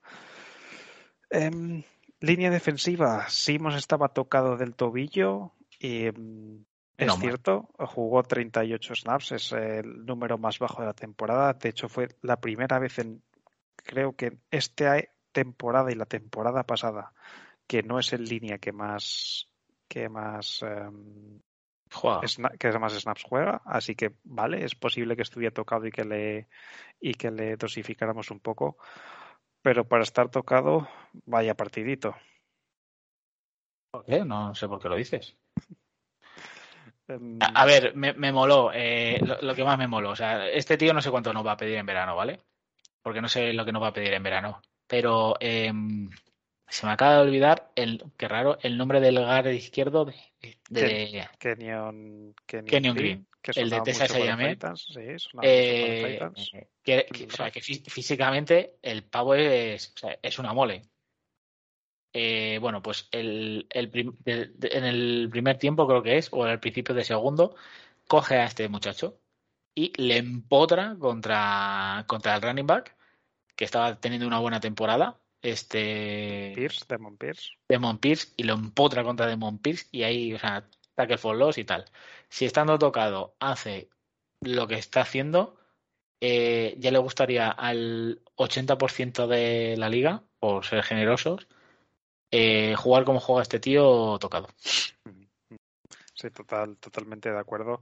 Pero es que además con la compañía que tienen Teair Tart, eh, Dani, es, es una pareja de presión interior eh, realmente aterradora. Es, es un escándalo la línea defensiva por dentro que tenemos ahora mismo y, y va a ser una putada cuando en verano vengan todos a poner la mano delante de John Robinson a decir, "Da- dame algo, dame algo que, que me voy. Porque es que le- les van a querer pagar en todos los sitios y no nos los vamos a poder quedar a todos. Es que juegan muy bien. Joder, las compensatorias van a estar guapas este año. Están, es- están todos bajo contrato para el año que viene, así que no preocuparse. ¿Tar también? Yo pensaba que Eh, tal este año acababa, ¿eh? De- creo que de todas formas, como fue un draft, sería eh, agente libre restringido y Titans le podría firmar por, em, por el mínimo y él no lo puede rechazar. Em, así que incluso aunque no estuviera, eh, Titans ahí tiene la, la potestad. Em, pero sí, coincido con el rendimiento que, que, está dando y que estamos teniendo, pues va a ser va a ser complicado poderles mantener a todos, aunque bueno, em, cosas más complicadas se han visto con, con el salary cap. Em, por fuera, de Nico Otri y Batupri fueron la pareja principal. Em, después fueron rotando pues eh, Mario Edwards. estuvo también Kevin Strong por ahí.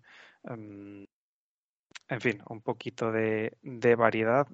No estaba Rasar Weaver, que, es, que está lesionado, pero eh, el Parras a, a, a Davis Mill llegó sobre todo por el interior. em, y no nos hizo falta tampoco tener ahí edge rushers excesivamente potentes, ¿no, Abel? No, y, a ver, se notó la baja de Weaver, pero al final Walker creo que acabó con un sack. Eh, Dupri no, le, no fue su mejor partido, pero aún así llegó la presión y de, y de Nico Aldridge es el, la línea, o sea, la línea entendiendo por eh, Gordo más Barras, eh, es una locura. Y o sea, re, recordamos, por si no os acordáis, porque a lo mejor es normal que no os acordéis, nuestro Parras estrella está eh, lesionado de ACL. Nuestro Raser 3, que era Weaver, está, no jugó este partido y aún así conseguimos llegar a la línea de, o sea, a, a Davis Mills y sobre todo parar la carrera, solo con cuatro o cinco tíos. O sea que, o sea que me parece una locura que ya aquí hay algo que no sé si es esquema defensivo, eh, no sé si es eh, jugadores, pero o sea, me parece muy raro que teniendo tantos actores secundarios y todos rindan tan bien, eh, yo creo que aquí hay algo más, algo más que, que, jugadores. Porque siempre hemos hablado que con Jeffrey Simon, que claro, que jugando contra, con una superestrella como Jeffrey Simon, que todo es más fácil y tal, pero ya ves a Tar, que ya sin Simons en el campo ya empieza a hacer más cosas, no sé. Eh, me gusta mucho cómo está entrenada esta línea y, y, la verdad es que me mola, me mola cómo se juega, cómo parar la carrera ellos solos y, y la verdad es que es un, da gusto verle jugar. Ya decías antes lo de entrenar a, a quien íbamos a entrenar nosotros. Pues eh, la línea defensiva es que está siendo de las mejores de la liga, ¿no, Dani? Ya sumando un poco todo. Eh, es rases, líneas, gente que juega con mano en el suelo en general. Sí, completamente de acuerdo. Es que esta gente, conforme juegan, conforme entrenan, serían capaces de meterme a mí ahí dentro y acabaría con medio sack y dos placajes para pérdida. Es impresionante la presión, siempre están, si no llega uno, llega el otro, y si no llega el suplente, y si no llega el aguador. Siempre hay alguien metiéndose por el pocket rival y parando la carrera, eh, golpeando al quarterback, metiendo dos brazos altos para que no pueda ver a dónde va el pase. Al final es la mejor línea del equipo y se nota. Sí, parando la carrera, lo, lo mencionaba al principio. 18 acarreos, 43 yardas, una media de 2,4 por acarreo. Eh, en fin. Y que lo estaba haciendo bien, que este chico que lo estaba haciendo sí, bien, sí, o sea, sí. que no es. O sea, y por ejemplo, Jonathan Taylor también, pues aunque nos corrió un poquito más, pero que nos hemos enfrentado a running backs buenos y running backs que hemos, que hemos secado. O sea, y no secado de, bueno, son 100 yardas. Eh, no, no. Que se han quedado en 50 y 60 yardas, tíos, que supuestamente son de los mejorcitos de la liga. Según algunos, el mejor, pero bueno. Sí. Eh, parte, parte de ese éxito también lo tienen los linebackers interiores. Regresó Zach Cunningham, pero lo que me llamó la atención bastante fue que hubo bastantes formaciones con David Long, con Zach Cunningham y con Dylan Cole, con los tres linebackers interiores sobre el campo. Eh, variando un poco conceptos, eh, Dylan Cole un poco de más chico para todo, que haya también en cobertura, eh, que ya hemos comentado otras semanas que es algo positivo. Eh, sorpresa positiva, vamos a decir, no que sea positivo. Eh, ¿Cómo pega tú? Como para esto borracho Dylan Cole. o sea, tiene por ahí dos que pega. Entonces me, me, me, sorprendió que usáramos esas uh, alineaciones con, eh, con tres linebackers, ¿no? un poco la variable de uh, haber perdido a, a Manny Hooker, eh, que se marchó retirado por lesión. Lo tuvimos hace un par de semanas con tres safeties. Eh, veo variedad defensiva y me está gustando mucho lo que estamos haciendo con, con esta unidad y en este caso pues con los linebackers interiores. Eh, hubo snaps con tres, eh, quizás un poco más enfocados a eso, a parar a, a Pierce, que era su principal arma, como comentamos en la previa, Dani. Eh, sí, completamente. Al final, eh, lo que venimos diciendo, ver qué tienes enfrente y adaptar a tus jugadores para eso. Era también un partido para probar cómo podían funcionar este tipo de formaciones de cara a enfrentarse a otros corredores más adelante. Y, y sí, está bien ver que, no somos estáticos, que nos adaptamos a lo que tenemos enfrente e intentamos con lo que tenemos eh, jugarles, plantarles la mejor cara posible y, y- y salir victoriosos. Em, Monty Rice volvió a jugar en, solamente en equipos especiales, por si algunos lo estáis preguntando. Sospechosa esa tercera ronda y esa cuarta ronda de ese 2021. Sospechoso. Em, y en fin, en la secundaria em, tuvimos a Farley McCreary principalmente por fuera con eh, Fulton. Fu- em, eso es. Eh, Fulton y McCreary por fuera eh, con Hooker en el slot, sobre todo al principio. Luego se lesionó em, y comenzó a entrar em, Mitchell. em, también estuvo Adams en el safety. pero bueno, en general, salvo esa última ese último drive del partido ya totalmente que nos daba totalmente igual muy buen partido y sobre todo Fulton Abel que está ahora mismo a un, a un nivel altísimo Había una estadística por ahí, que no sé si la habréis visto por Twitter, que en los tres últimos partidos había permitido, eh, me parece que un, un 30% de recepciones y que le habían hecho 47 yardas. Eh, Fulton ahora mismo, bueno, eh, o sea, creo que se está destapando en la liga. Ojalá, ojalá que, que la gente no se dé cuenta, para tampoco darle una millonada. Pero, pero sí, eh, me gustó mucho Fulton, muy atento, ayuda un montón en el juego de carrera, placa muy bien, se quita muy bien a la gente de encima y, y ya te digo, espero que, o sea, por fin yo creo que hemos encontrado nuestro, nuestro running back 1. O sea, uy, nuestro running back, estoy yo cojonudo. Nuestro corner 1. Em, Abel eh, Dani perdón madre mía eh, vaya día que llevamos Em, ¿tú cómo viste esta, esta secundaria de Titans? Eh, me gusta mucho Fulton. Eh, creo que es la piedra sobre la que construir la secundaria del futuro. Y lo que sí que quiero decir es que viendo el partido, esta temporada está un poco desaparecido Bayard, o me lo parece a mí. Porque esa última recepción grande que hemos dicho antes, eh, no es el cornerback al que queman, pero Bayard está por el medio y, No llega a la cobertura. y no llega.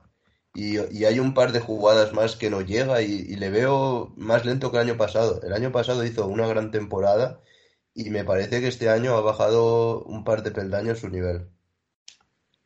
Qué raro escuches críticas a Bayer y que no vengan por parte de Abel. A ver, al final, al, al final, o sea, yo comparto, comparto lo, lo que dice este Dani, pero también es cierto que creo que eso es porque eh, lo- los, los primeros dos, dos, tres partidos nos corrieron bastante. Entonces yo creo que Bayard, eh, aunque es nuestro free safety, eh, el año pasado lo utilizamos mucho en como strong, aunque estaba Hooker también, pero también lo utilizamos en esa posición. Y creo que es un poco lo que está lo que le está pasando a, a Bayern, que muchas veces juega demasiado, o sea, realmente no jugamos como un free safety al uso. O no, Bayern. Sí, pero más allá de eso, le veo un poco más lento, vas un par de pasos por detrás. Hay también otra jugada en la que tiene el balón prácticamente en las manos y eso el año pasado hubiese sido una intercepción y este año se le cae.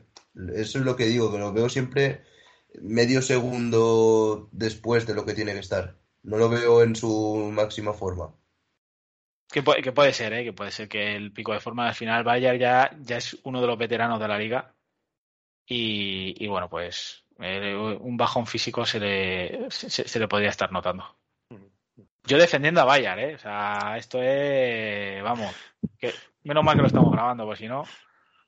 Eh, em, sí, sí, desde luego. Eh, qué lástima que no está aquí Javi porque desde luego que hubiera quedado totalmente atónito. Em, y para cerrar, equipos especiales, ya hemos comentado eh, lo de Randy Bullock y su eh, doble field goal fallado. pero es que fue un día totalmente horrible en equipos especiales porque también Robert Woods em, tuvo un fumble en, en un retorno em, que nos costó a la postre ese, ese field goal, eh, primer field goal de, de los Texans. Em, no fue el día, no fue el día de, de quiques y retornadores, a ver. No, y la de sobre todo, es un fallo de protección. Y yo creo que es también un poco el miedo que tenía. O sea, el miedo un poco que tenía este, este Woods. Lo primero, yo no pondría a retornar a Robert Woods, yo lo siento mucho. Yo no le pondría a retornar, pero al final eh, es tu mejor, ahora mismo es tu, tu mejor baza. Y si tiene miedo a lesionarse, mejor que no retorne. Porque ya te digo, me dio la sensación de que era. que fue, que fue eso, que le dio miedo. le- no fue con agresividad, no es como Haskins. Haskins coge el balón, macho, y viene en siete igual como Muñoz. Robert Woods está como más elusivo, más, más tal, y, creo que mm, no, no debería retornar más. Y, bueno, y lo de Bullock, pues, pues bueno, pues lo que hemos dicho, yo creo que es malo y punto. Igual que es malo Cairo Santos, por mucho que tenga una buena jornada, en el momento que tenga que decidir dos partidos, se va a ver lo que es Cairo Santos. Em, la única, por lo menos, eh, cosa positiva, Dani, seguimos con el mejor panther de la liga en Stonehouse. Sí, eh, y esta semana volvió a meter varios punts en la yarda 20, dentro de la 20. Es verdad que muchos fueron desde más cerca, pero solo en uno se pasó al, touch- al touchback, así que eh, mejoró también en ese aspecto. Y sí, muy contento con el jugador que hemos descubierto ahí. Esa medalla a Javi al final se le va a hundir el pecho para abajo de, de la, de la pesa. Y lo que sí que quería destacar yo sobre equipos especiales es que esta semana me gustó mucho cómo llegamos a aplacar eh, al retornador. Me pareció que llega- llegamos un poco más rápido que el resto de la temporada. No sé si tuvo algo que ver con más tiempo en el aire del balón, en los chutes o cómo fue, pero me gustó mucho. Creo que llegamos bastante bien. Esa pregunta la descubriremos en Socarrat, arroba Socarrat College. Pues eh, ya que lo menciona Abel y ya que hemos comentado todos los aspectos de ese partido ante Texas, pues eh, cerramos aquí ese análisis y os dejamos con Abel para que os comente cómo les ha ido a los chicos Socarra en esta jornada y después em, cerraremos el episodio, como siempre, con la previa del partido ante Chiefs. Así que queda todavía cositas por delante para, para este episodio. Hasta ahora. She's my ride die, baby. She's my cool, she's my crazy, she's my laid back in the front seat. She's my with me till the end, girl. I'm turning up the ten, girl. She can have anybody that she wants to be, anywhere she wants to be. She loves a small town boy like me. Bueno chicos, pues empezamos esta sección de, de la evolución de los chicos en, del draft del 2022 de, la guía de Socarrat College, arroba Socarrat College, ya sabéis, podéis seguirnos, estamos, eh, ya hemos visto algunos jugadores, algunos ya se están en el horno, listos para salir, esperando a que, bueno, sinceramente hemos hecho algunos jugadores para que luego eh, pidan un, un transfer y, nos jodan totalmente.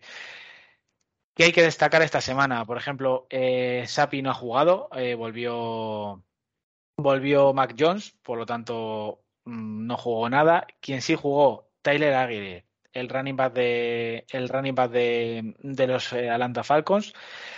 En carrera tuvo 39 yardas de acarreo, pero sí consiguió, sí consiguió su primer touchdown de, recepción. 46 yardas aportó la victoria contra Carolina. Él es de eh, BYU.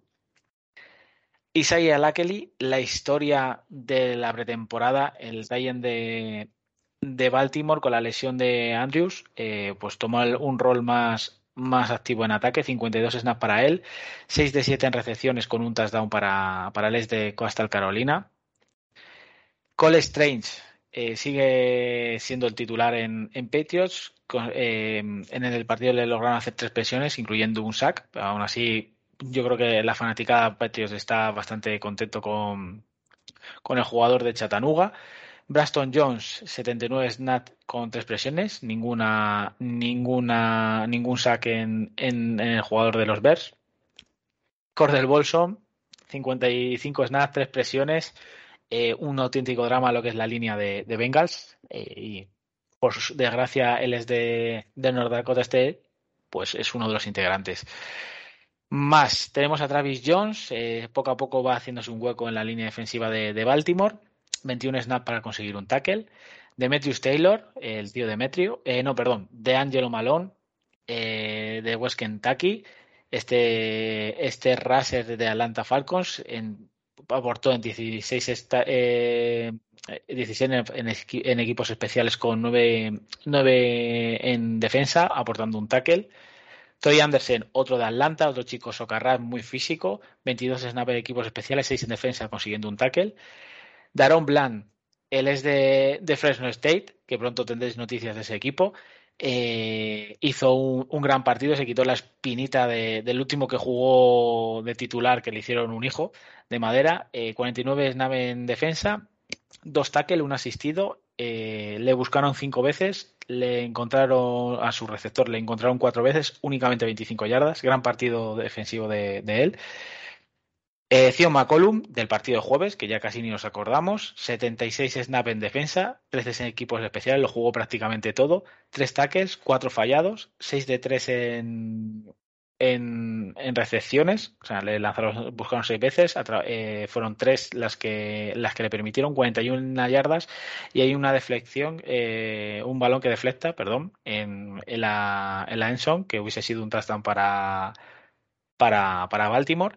Y volvemos con el chico estelar, eh, la medalla que se pone Javi, que la verdad es que, tiene que ir mirando todo el rato al suelo de lo que le pesa el pecho de tanta medalla.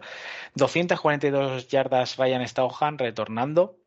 Eh, 57, eh, 57 la más larga, 4 dentro de la 20. eh, retornando únicamente le retornaron 18 yardas, un touchback y de los cinco intentos eh, tuvo una media eh, de la bola en el aire de 4.32, que un poco hilando a lo que ha dicho Dani, eh, únicamente nos retornaron 18 yardas porque al, ha estado el balón mucho más tiempo de media en el aire que otras, que otras semanas. Así que bueno, esto es un poco el, resumen de los, de los chicos de Socarrat. Ya sabéis, arroba Socarrat College. ya, ya hemos pasado el Ecuador de, de college, así que nos queda nada para, para empezar a sacar jugadores que sabemos que ni van a pedir el transfer, ni van a esperar un año, ni va a haber una pandemia, ni nada de nada. Y nada, pues nos vemos la semana que viene con, con el resumen de nuestros jugadores. Un abrazo, chao, chao. Christie kicks it high and short. Going to be fielded by Lorenzo Neal at the 25. Yeah, it Pitches to- it back to Wycheck. He throws it across the field to Dyson. He's got something. 30, He's got 40, something. 50, He's got it. 40, He's got it. 20, 10. He's got it. five, End zone. Touchdown Titans. There are no flags on the field. It's a miracle. Tennessee has pulled a miracle. Tennessee Titans viajará este fin de semana hasta Kansas City para enfrentarse en el Gea Field at Arrowhead Stadium a los Kansas City Chiefs. Em, ambos equipos que llegan con un récord de 5-2 se verán las caras. Em, aquí en España ya el lunes 7 de noviembre, 2 y 20 de la madrugada. En Estados Unidos será todavía em, domingo 6 de noviembre a las em, 8 y 20 de la tarde, 7 y 20 de la tarde en eh, la hora del centro de México, la hora también de Tennessee, y serán las 10 y 20 de la noche del, sábado, del domingo 6 en Argentina. Y en el estado de Brunei, En el estado sultanato de Brunei, em, ojo, eh, ojo. el, el país con el rey más rico del mundo, creo, si no me falla la memoria. Eh, el partido se disputará el lunes 7 de noviembre a las 10 y 20 de la mañana. No sé ni en qué continente está Julio. Es eh, cerca de Indonesia, Sí, sí, será. por ahí, por ejemplo. Em, pedimos disculpas a nuestros oyentes de Brunei, em, pero si el rey nos quiere mandar un par de lingotes, pues eh, se lo agradecemos. Em, lo comentamos al principio, piedra de toque realmente este partido para saber el, el nivel real de estos Titans y si son capaces de, de pelear o no. Antes de ir nosotros con nuestra opinión, esta semana sí hemos recibido audio de, de nuestros compañeros de Chiefs, concretamente de, de Luis Pérez, así que vamos a ver qué, qué nos, cómo nos presentan los Kansas City Chiefs y mm, cómo llegan a este partido. Hola, buenas. Luis Pérez de Chiefs. Este el partido de, del este próximo Sunday Night, la verdad es que pinta, pinta chulo, pinta divertido. Primero porque llegan dos equipos con, con 5 a 2 y eso siempre es siempre es una, una buena noticia porque son dos equipos de, del nivel fuerte. Lo que pasa que es verdad que yo creo que son dos 5 a 2 diferentes. Porque el de Chiefs es como que todo el mundo, pese al tropezón ese que tuvimos contra Indianapolis o la victoria que, o sea, la derrota que puede ser más, más bien lógica o entra dentro de las posibilidades de contra Buffalo.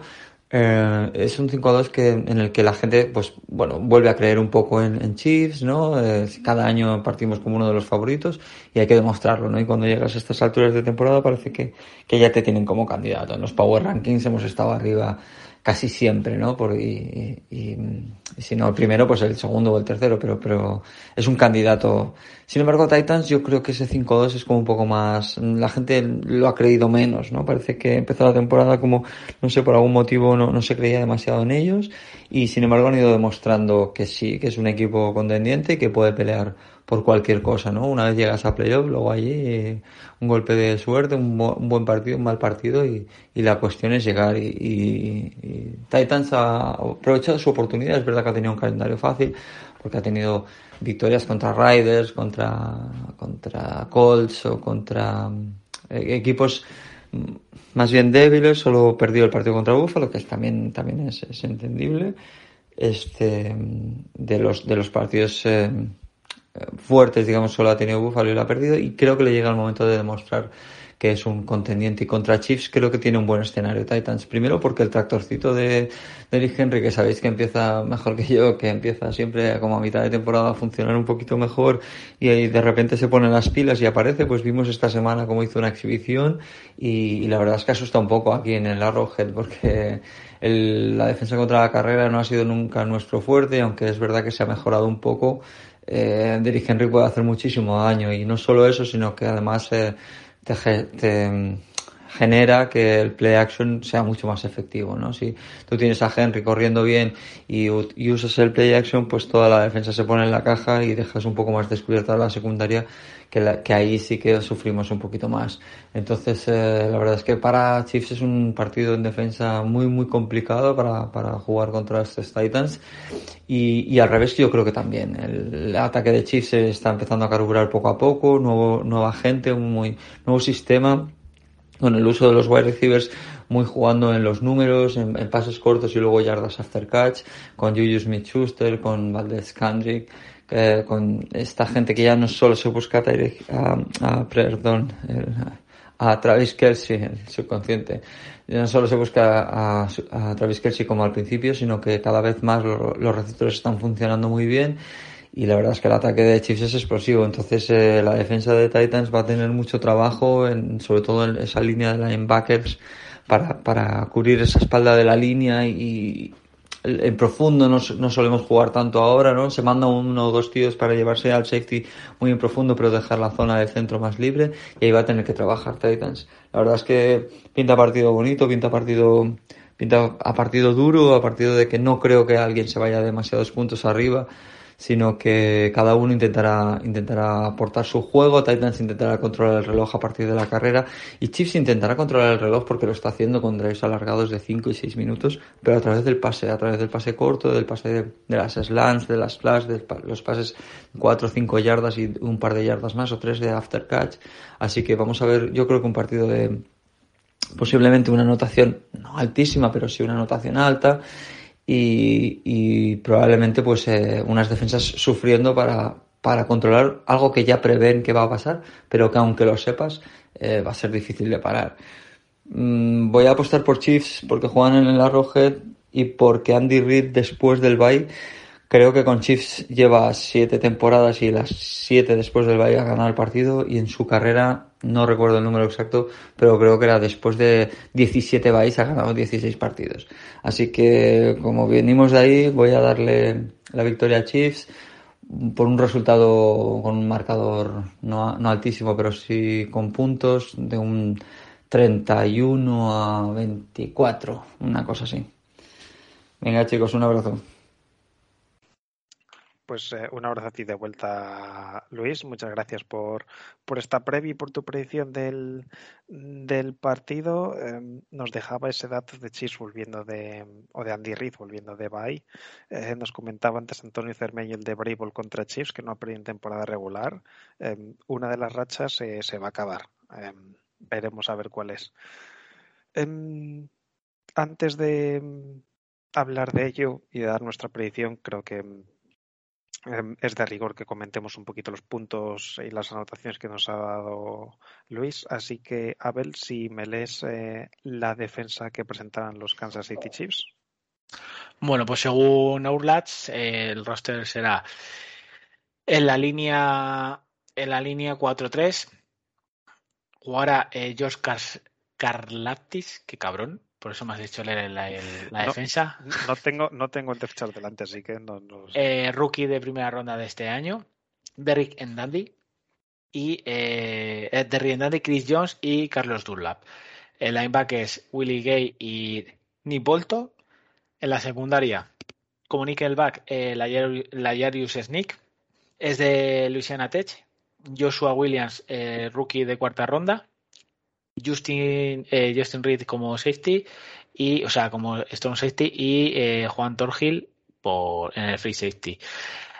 Aparece aquí que el otro corner es Trent McDuffie, que ha estado en IR. No sé si podrá jugar, pero en su caso, si no, aquí en el, siguiente en el left es eh, Johnson, eh, que es un séptima ronda de este año. Em, sí, pues quizás la secundaria un poquito un, eslabón más débil, pero viendo cómo están nuestros receptores em, va a estar complicado. No, eh, antes de que lo preguntéis, Traylon Burks no estará ante Chiefs, se perderá también este partido, podrá volver a la semana siguiente ante los Broncos, así que el escenario será, será parecido con, eh, con Robert Woods, con Westbrook y Kinney y con Cody Hollister. Em, Aquí tengo una pregunta. ¿Puede volver este el LSU? Se me ha ido el eh, nombre. Racing McMahon. Pues, eh, sí podría volver, ¿verdad? Si le activan durante esta semana y antes del sábado le meten el roster, sí, podría volver. Vale. Es que no, no es lo mismo tenerle a él que no tenerle, porque ahora mismo nuestra amenaza de profundo es nadie. Mm. Y eh, Nick Bolton, bueno, Chris, eh, Chris John, Nick Bolton y eh, la Jarus Smith paran bastante bien la carrera. Entonces, tener una amenaza creíble en, en profundo para intentar jugar al play action y además también así liberar a, Woods y a Westbrook y Kine, pues, pues no es lo mismo tener esa amenaza que no tenerla, porque si no mm, va a pasar como con Texas, va a haber ocho tíos en la caja y esto sí saben placar. Sí, es eh, una lástima porque es un partido donde podríamos explotar un poquito esa secundaria más débil, em, pero es que Dani no tenemos la gente para hacerlo. No, efectivamente. Eh, comentar antes que nada que McDuffie ha sido activado ya de la IR, o sea que en principio sí que va a jugar el domingo. Y ah, pues sí, es una lástima. Ser activado de IR significa que puede volver a entrenar, luego le tienen que activar al roster otra vez. Sí, sí, no, pero eh, he leído que en principio sí que está para jugar ah, el vale. Vale, vale, vale. En principio sí que llegaría. Y sí, eh, un par de rookies como cornerbacks, al final es el eslabón débil de este equipo, está claro, como ya hemos dicho. Y hubiese estado bien poderles probar, a ver si, si tenemos un poco más de ayuda y, y sobre todo con Tannehill podemos intentar algo para forzarles el fallo porque Nick Bolton, me acuerdo el año pasado, parando la carrera a, a Derrick Henry y, tuve dos semanas pesadillas con él, llegaba siempre. Mm. Em, puede ser que sea un partido más que para Henry parado entre el Giliar, eh, con carreras exteriores escapando un poquito de ahí, o, con pases al flat, eh, con espacio libre donde podamos aprovechar su, su velocidad más que eh, a Henry por el centro o intentarle usar al principio para abrir la defensa a Abel? A ver, sería lo suyo, pero no va a suceder. La carrera exterior la hará Henry y tendrá 27 acarreos, eh, ganemos de 20 o perdamos de 20. Entonces, eh, sería lo suyo, sobre todo para obligarse también a, Ni- a Nick Bolton a sacarle del centro de la defensa, que se encuentra muy cómodo, y a, y a Chris Jones, pero yo creo que vamos a intentar percutir por dentro y, bueno, y ver que y ver si llega o no llega al partido. Em, en principio, si se ha recuperado de, de la enfermedad, creo que con el tobillo no debería haber problemas, porque entrenó la semana pasada y supongo que esta semana entrenará. Así que em, volver a Tannehill, quizás su movilidad no sea del todo 100%, pero em, en fin, eh, creo que estamos todos de acuerdo los tres que Titans no va a variar en exceso su, su planteamiento del partido y que vamos a seguir insistiendo con, con la carrera. Y pasamos al cambio de balón cuando eh, Chiefs tenga eh, la posesión del ovoide, cuando Titans esté en defensa. Dani, eh, léenos presentándose el ataque de esos Chiefs. Pues en la línea ofensiva, de izquierda a derecha, tenemos a Orlando Brown, Joe Thuney, Creed Humphrey, Trey Smith y Andrew Wiley. Eh, como receptores, Marquette Bartlett Scantling, McCall Hartman y Juju Smith Schuster. Tight end, el Travis Kells. Como running back, Clyde Edwards Helaire. Fullback, Michael Barton. Y como quarterback, Patrick Mahomes, el hombre de- del contratazo. ¿Qui- ¿Quién es este tal Patrick Mahomes? Algún partido nos lo ha jugado, pero, pero me suena poco, ¿eh? Me suena Sí. poco. Un, un chavalillo así, de, de estos que hacen vídeos de, de tricks con el balón, de lanzar desde cosas raras y demás. Yo es que sé que el bueno es Buechele, pero, pero bueno, eh, no sé. Yo, yo pensaba que era Dustin Krum el bueno. Eh, a ver, sí es cierto que el, el cuerpo de receptores eh, no es lo más elegante, pero me da un miedo. Eh, Yuyu, emparejado con... Ay, lo diré. Con Fulton, con McCreary. No, con McCready. Porque eh, sobre todo por la diferencia de altura. Me da, me da mucho miedito y sobre todo Michael Harman que no, y Valdés Scantling que nos, que nos quemen. Básicamente, lo único que me puede, que, lo único que me puede decir, oye, pues a lo mejor no eso, que eh, vuelva Molden y que McCreary y Fulton estén por fuera. Pero no sé si va a llegar. Y es que tiene no solo los mejores receptores, pero son muy explosivos, incluso con Pacheco. Eh, es, es un ataque muy explosivo y tampoco veo quién pueda parar a Travis Kelce. Sí, además, em, Luis nos ha dicho que es, eh, aunque no lanzan tantas bombas este año, es un equipo que juega pases más cortos y busca ganar yardas tras recepción, que es precisamente uno de los problemas que, ha tenido Titans, porque otras temporadas y que es el planteamiento que hemos hecho ante equipos como Bills o como Chiefs, de eh, jugar con un poco más de cushion, permitir la recepción y luego eh, echarnos encima para, em, para evitar esas yardas tras recepción pero hemos ya vimos eh, los problemas con los placajes que hemos estado teniendo. lo sufrimos ante Bills, con Mo Ali Cox. eh, Los Titans siempre nos han dado problemas. Aquí está Travis Kelsey. Y yo no tengo tanto miedo de la amenaza profunda, eh, sinceramente, porque creo que nuestra línea defensiva va a ser capaz de presionar lo suficiente a Mahomes como para poder cortar de raíz esos eh, pases profundos. Em, pero sí que esos pases cortos y tener que placar después de la recepción, para mí creo que nos va a costar bastante. em, y va a haber muchos drive exasperantes de quizás un tercer down y siete que nos convertan y otra vez y otra vez y ser incapaces de, de frenar ataques simplemente porque nos va a costar mucho em, placar.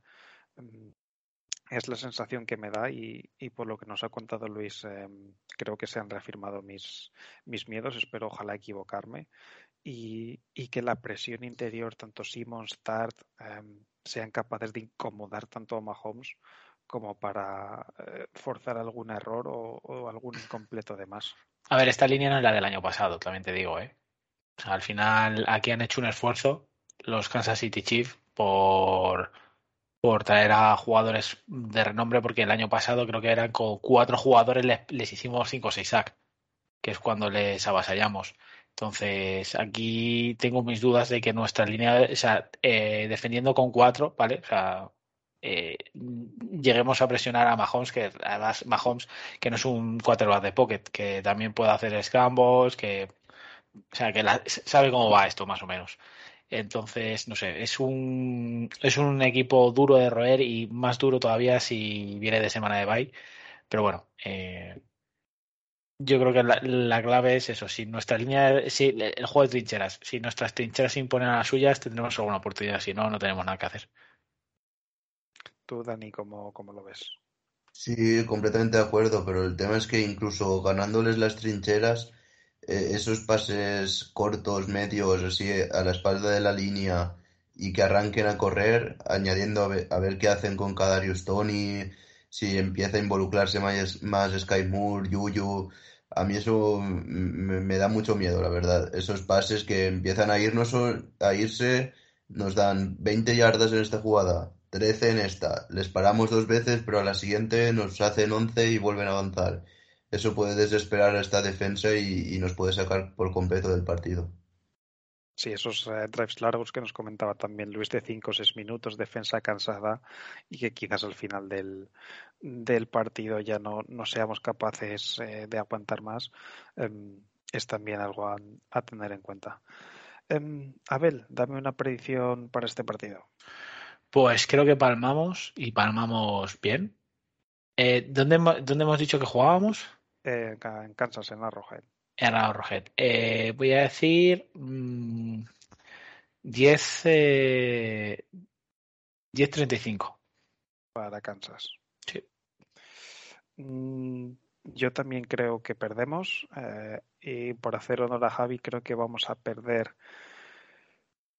Fíjate, yo creo que va a haber pocos puntos porque él siempre dice que estos partidos luego al final tal. Eh, vamos a perder 17-14 con un field goal fallado de, de Bullock para mandarnos a la prórroga. Eh, ¿Y tú, Dani? Yo voy a ir con un marcador un poco más abultado, 31-20 para Kansas. Pues eh, veremos a ver qué es lo que sucede. Estaremos eh, pendientes del partido, Sunday Nights.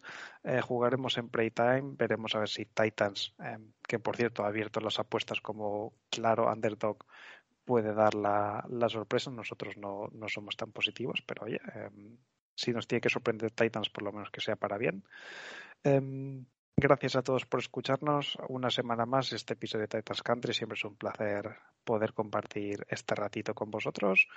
Eh, y nada, nos escuchamos la semana que viene aquí en Titans Country. Hasta entonces, un abrazo. Eh, bueno, gracias por volver a invitarme a este podcast. Eh, esperemos que el domingo no todo salga tan mal como tenemos previsto, pero aquí estaremos para seguir apoyando a nuestros Titans. Buenas noches a todos. Hablamos la semana que viene con la Billy, chicos. Un abrazo.